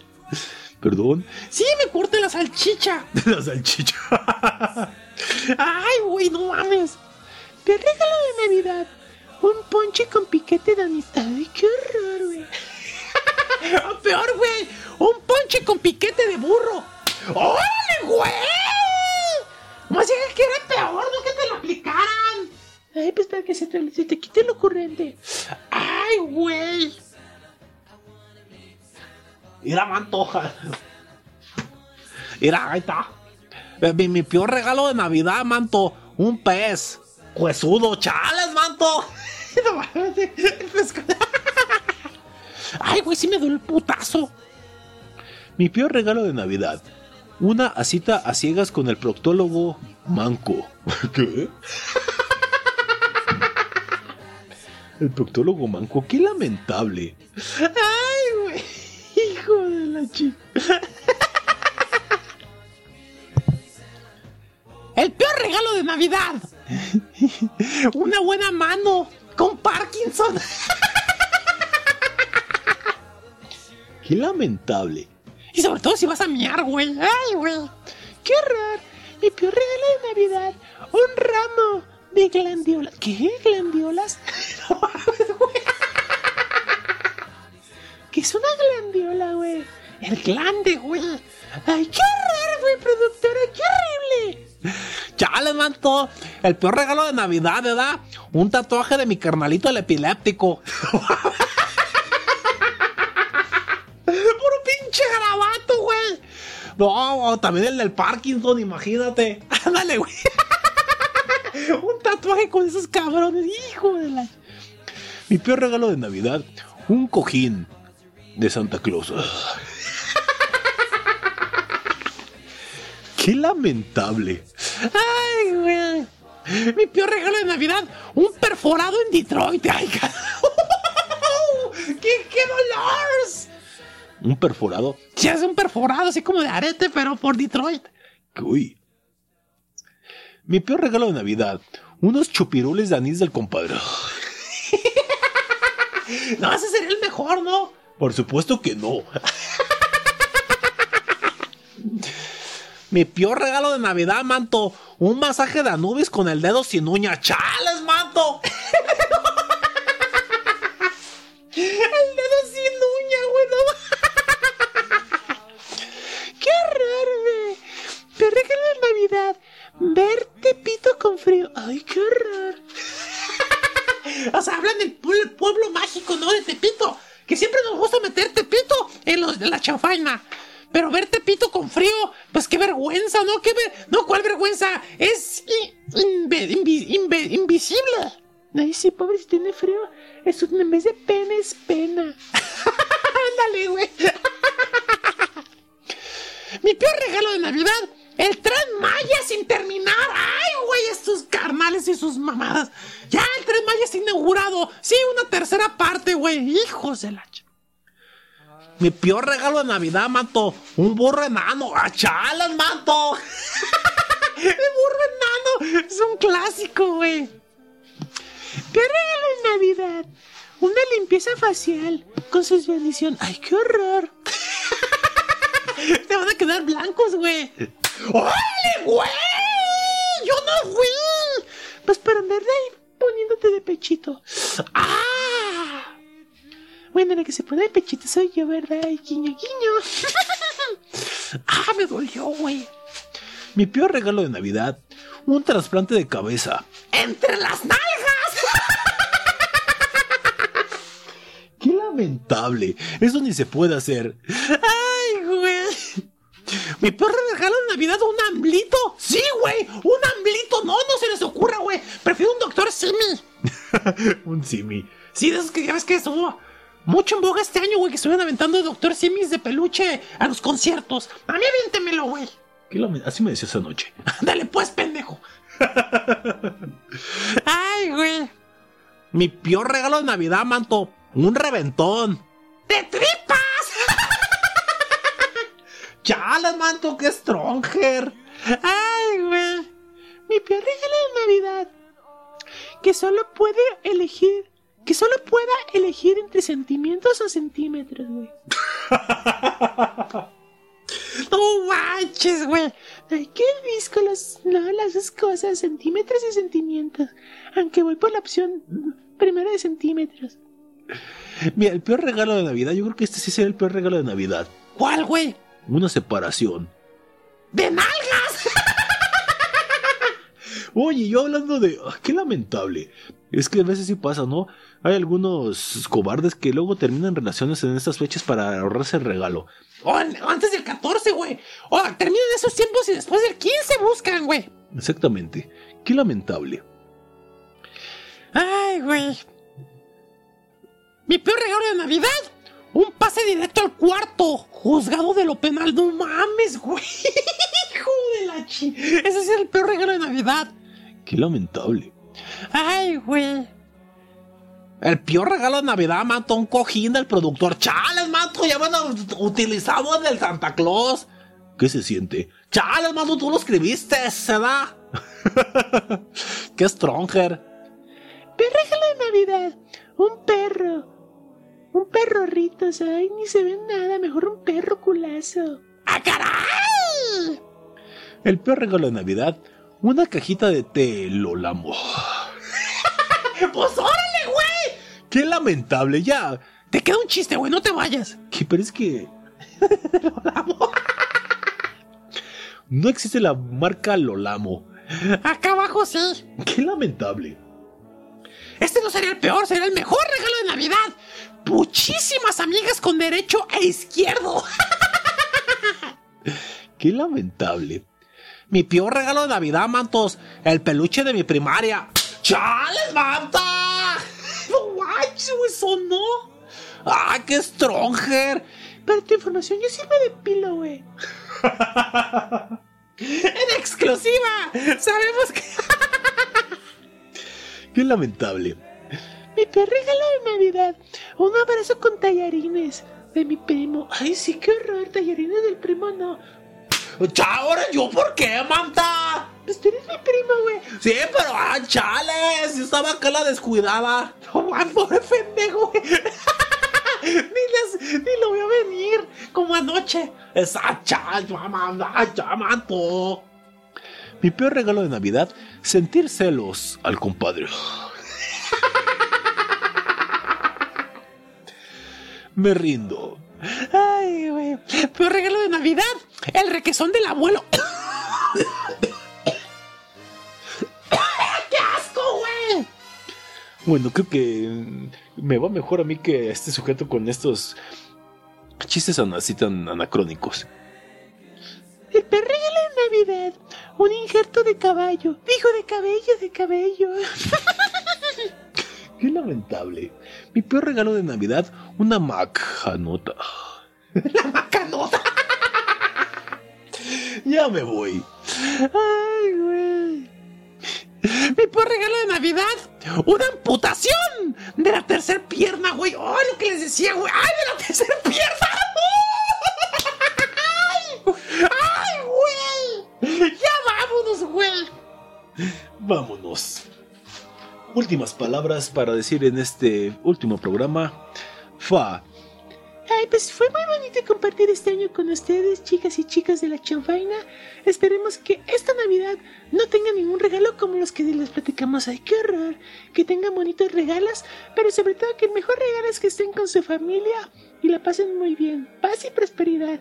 Y que tengan un año 2024 de la mejor manera. Mis mejores deseos para esta Navidad y que el año que viene sea más próspero y mejor. Besitos, XXA. ¡Mua!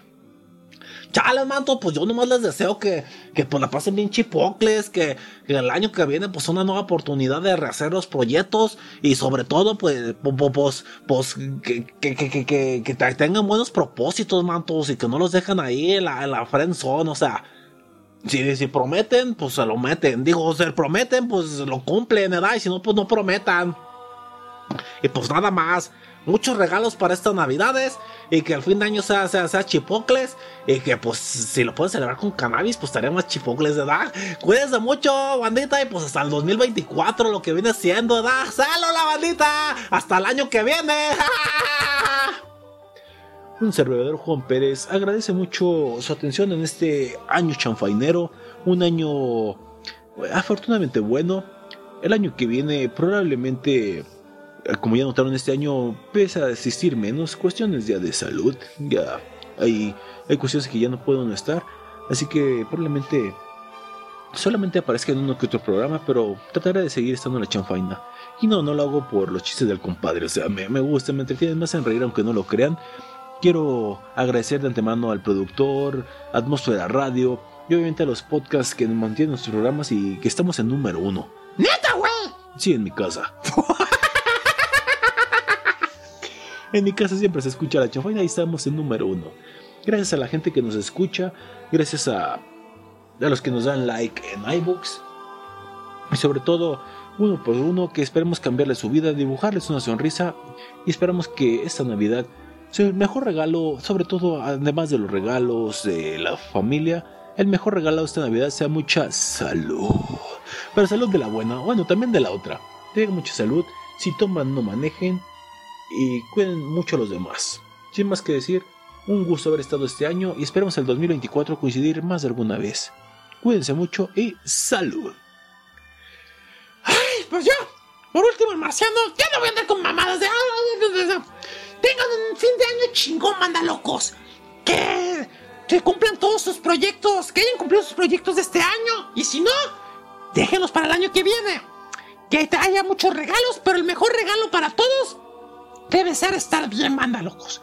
Estar bien, tener a sus semejantes y sobre todo pasarla de huevos. Es lo que más deseo y les seguiré deseando. Que el año 2024 esté más chingón y sobre todo, cuídense mucho, cuiden a los demás, pórtense bien y si se portan mal, que la pasen de huevos navideños. Y nos escuchamos ya hasta el 2024 en una nueva edición de La Chanfaina. Nuevas mamadas, nuevas pendejadas, nuevos colaboradores, nuevos invitados. Esperemos que todo sea nuevo. Y sin más que decir, gracias. Totales. Último chiste y últimas canciones. Ah, por cierto, la última canción, un clasicazo de la chanfaina, viene a cargo de. Ah, ¿dónde quedó, güey? Aquí está. Viene a cargo de Marilyn Manson junto a Mariah Carey. La canción se llama I'll be fucking you this. No, ¿cómo se es Ah, ahorita les digo la canción, manda locos. Es que tengo que abrir aquí esta madre. Tenía que cagarla yo en el último bloque, en el último chiste. Mariah Carey junto a Marilyn Manson. La canción se llama All I Want for Christmas is the Beautiful People. Este mashup para terminar el año, banda locos. Y sin más que decir, que tengan un fin de año de huevos, mamileños. El peor regalo de Navidad. Rellenarle la guajolota a mi abuela. y por último, Último chiste del año. El peor regalo de Navidad. Un hijo de una paloma. Atentamente, José. ¡Adiós! Mira de lo que te pierdes, madre, por ser mi jefa. ¡Adiós! ¡Salo la bandita! Quise. Salud. Ay, güey. Tengo que poner, poner una putiza. ¡Hasta el año que viene, carnales! ¡Ay, güey! Oigan, oigan. Y manden a chingar a su madre el 2023 si no fue bueno. ¡Mua! En la punta de las nalgas. Ay, güey.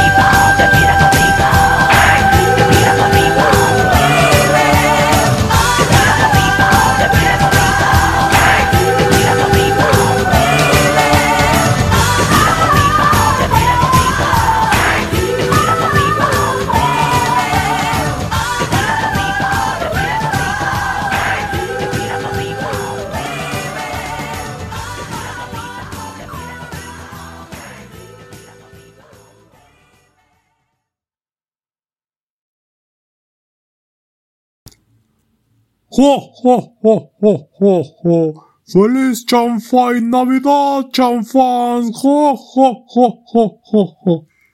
Santa Claus, preséntame a la señora Claus. ¿Qué?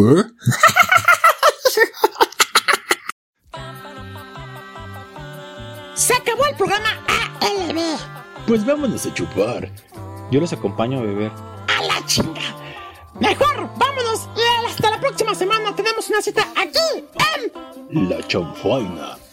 Su platillo radiofónico.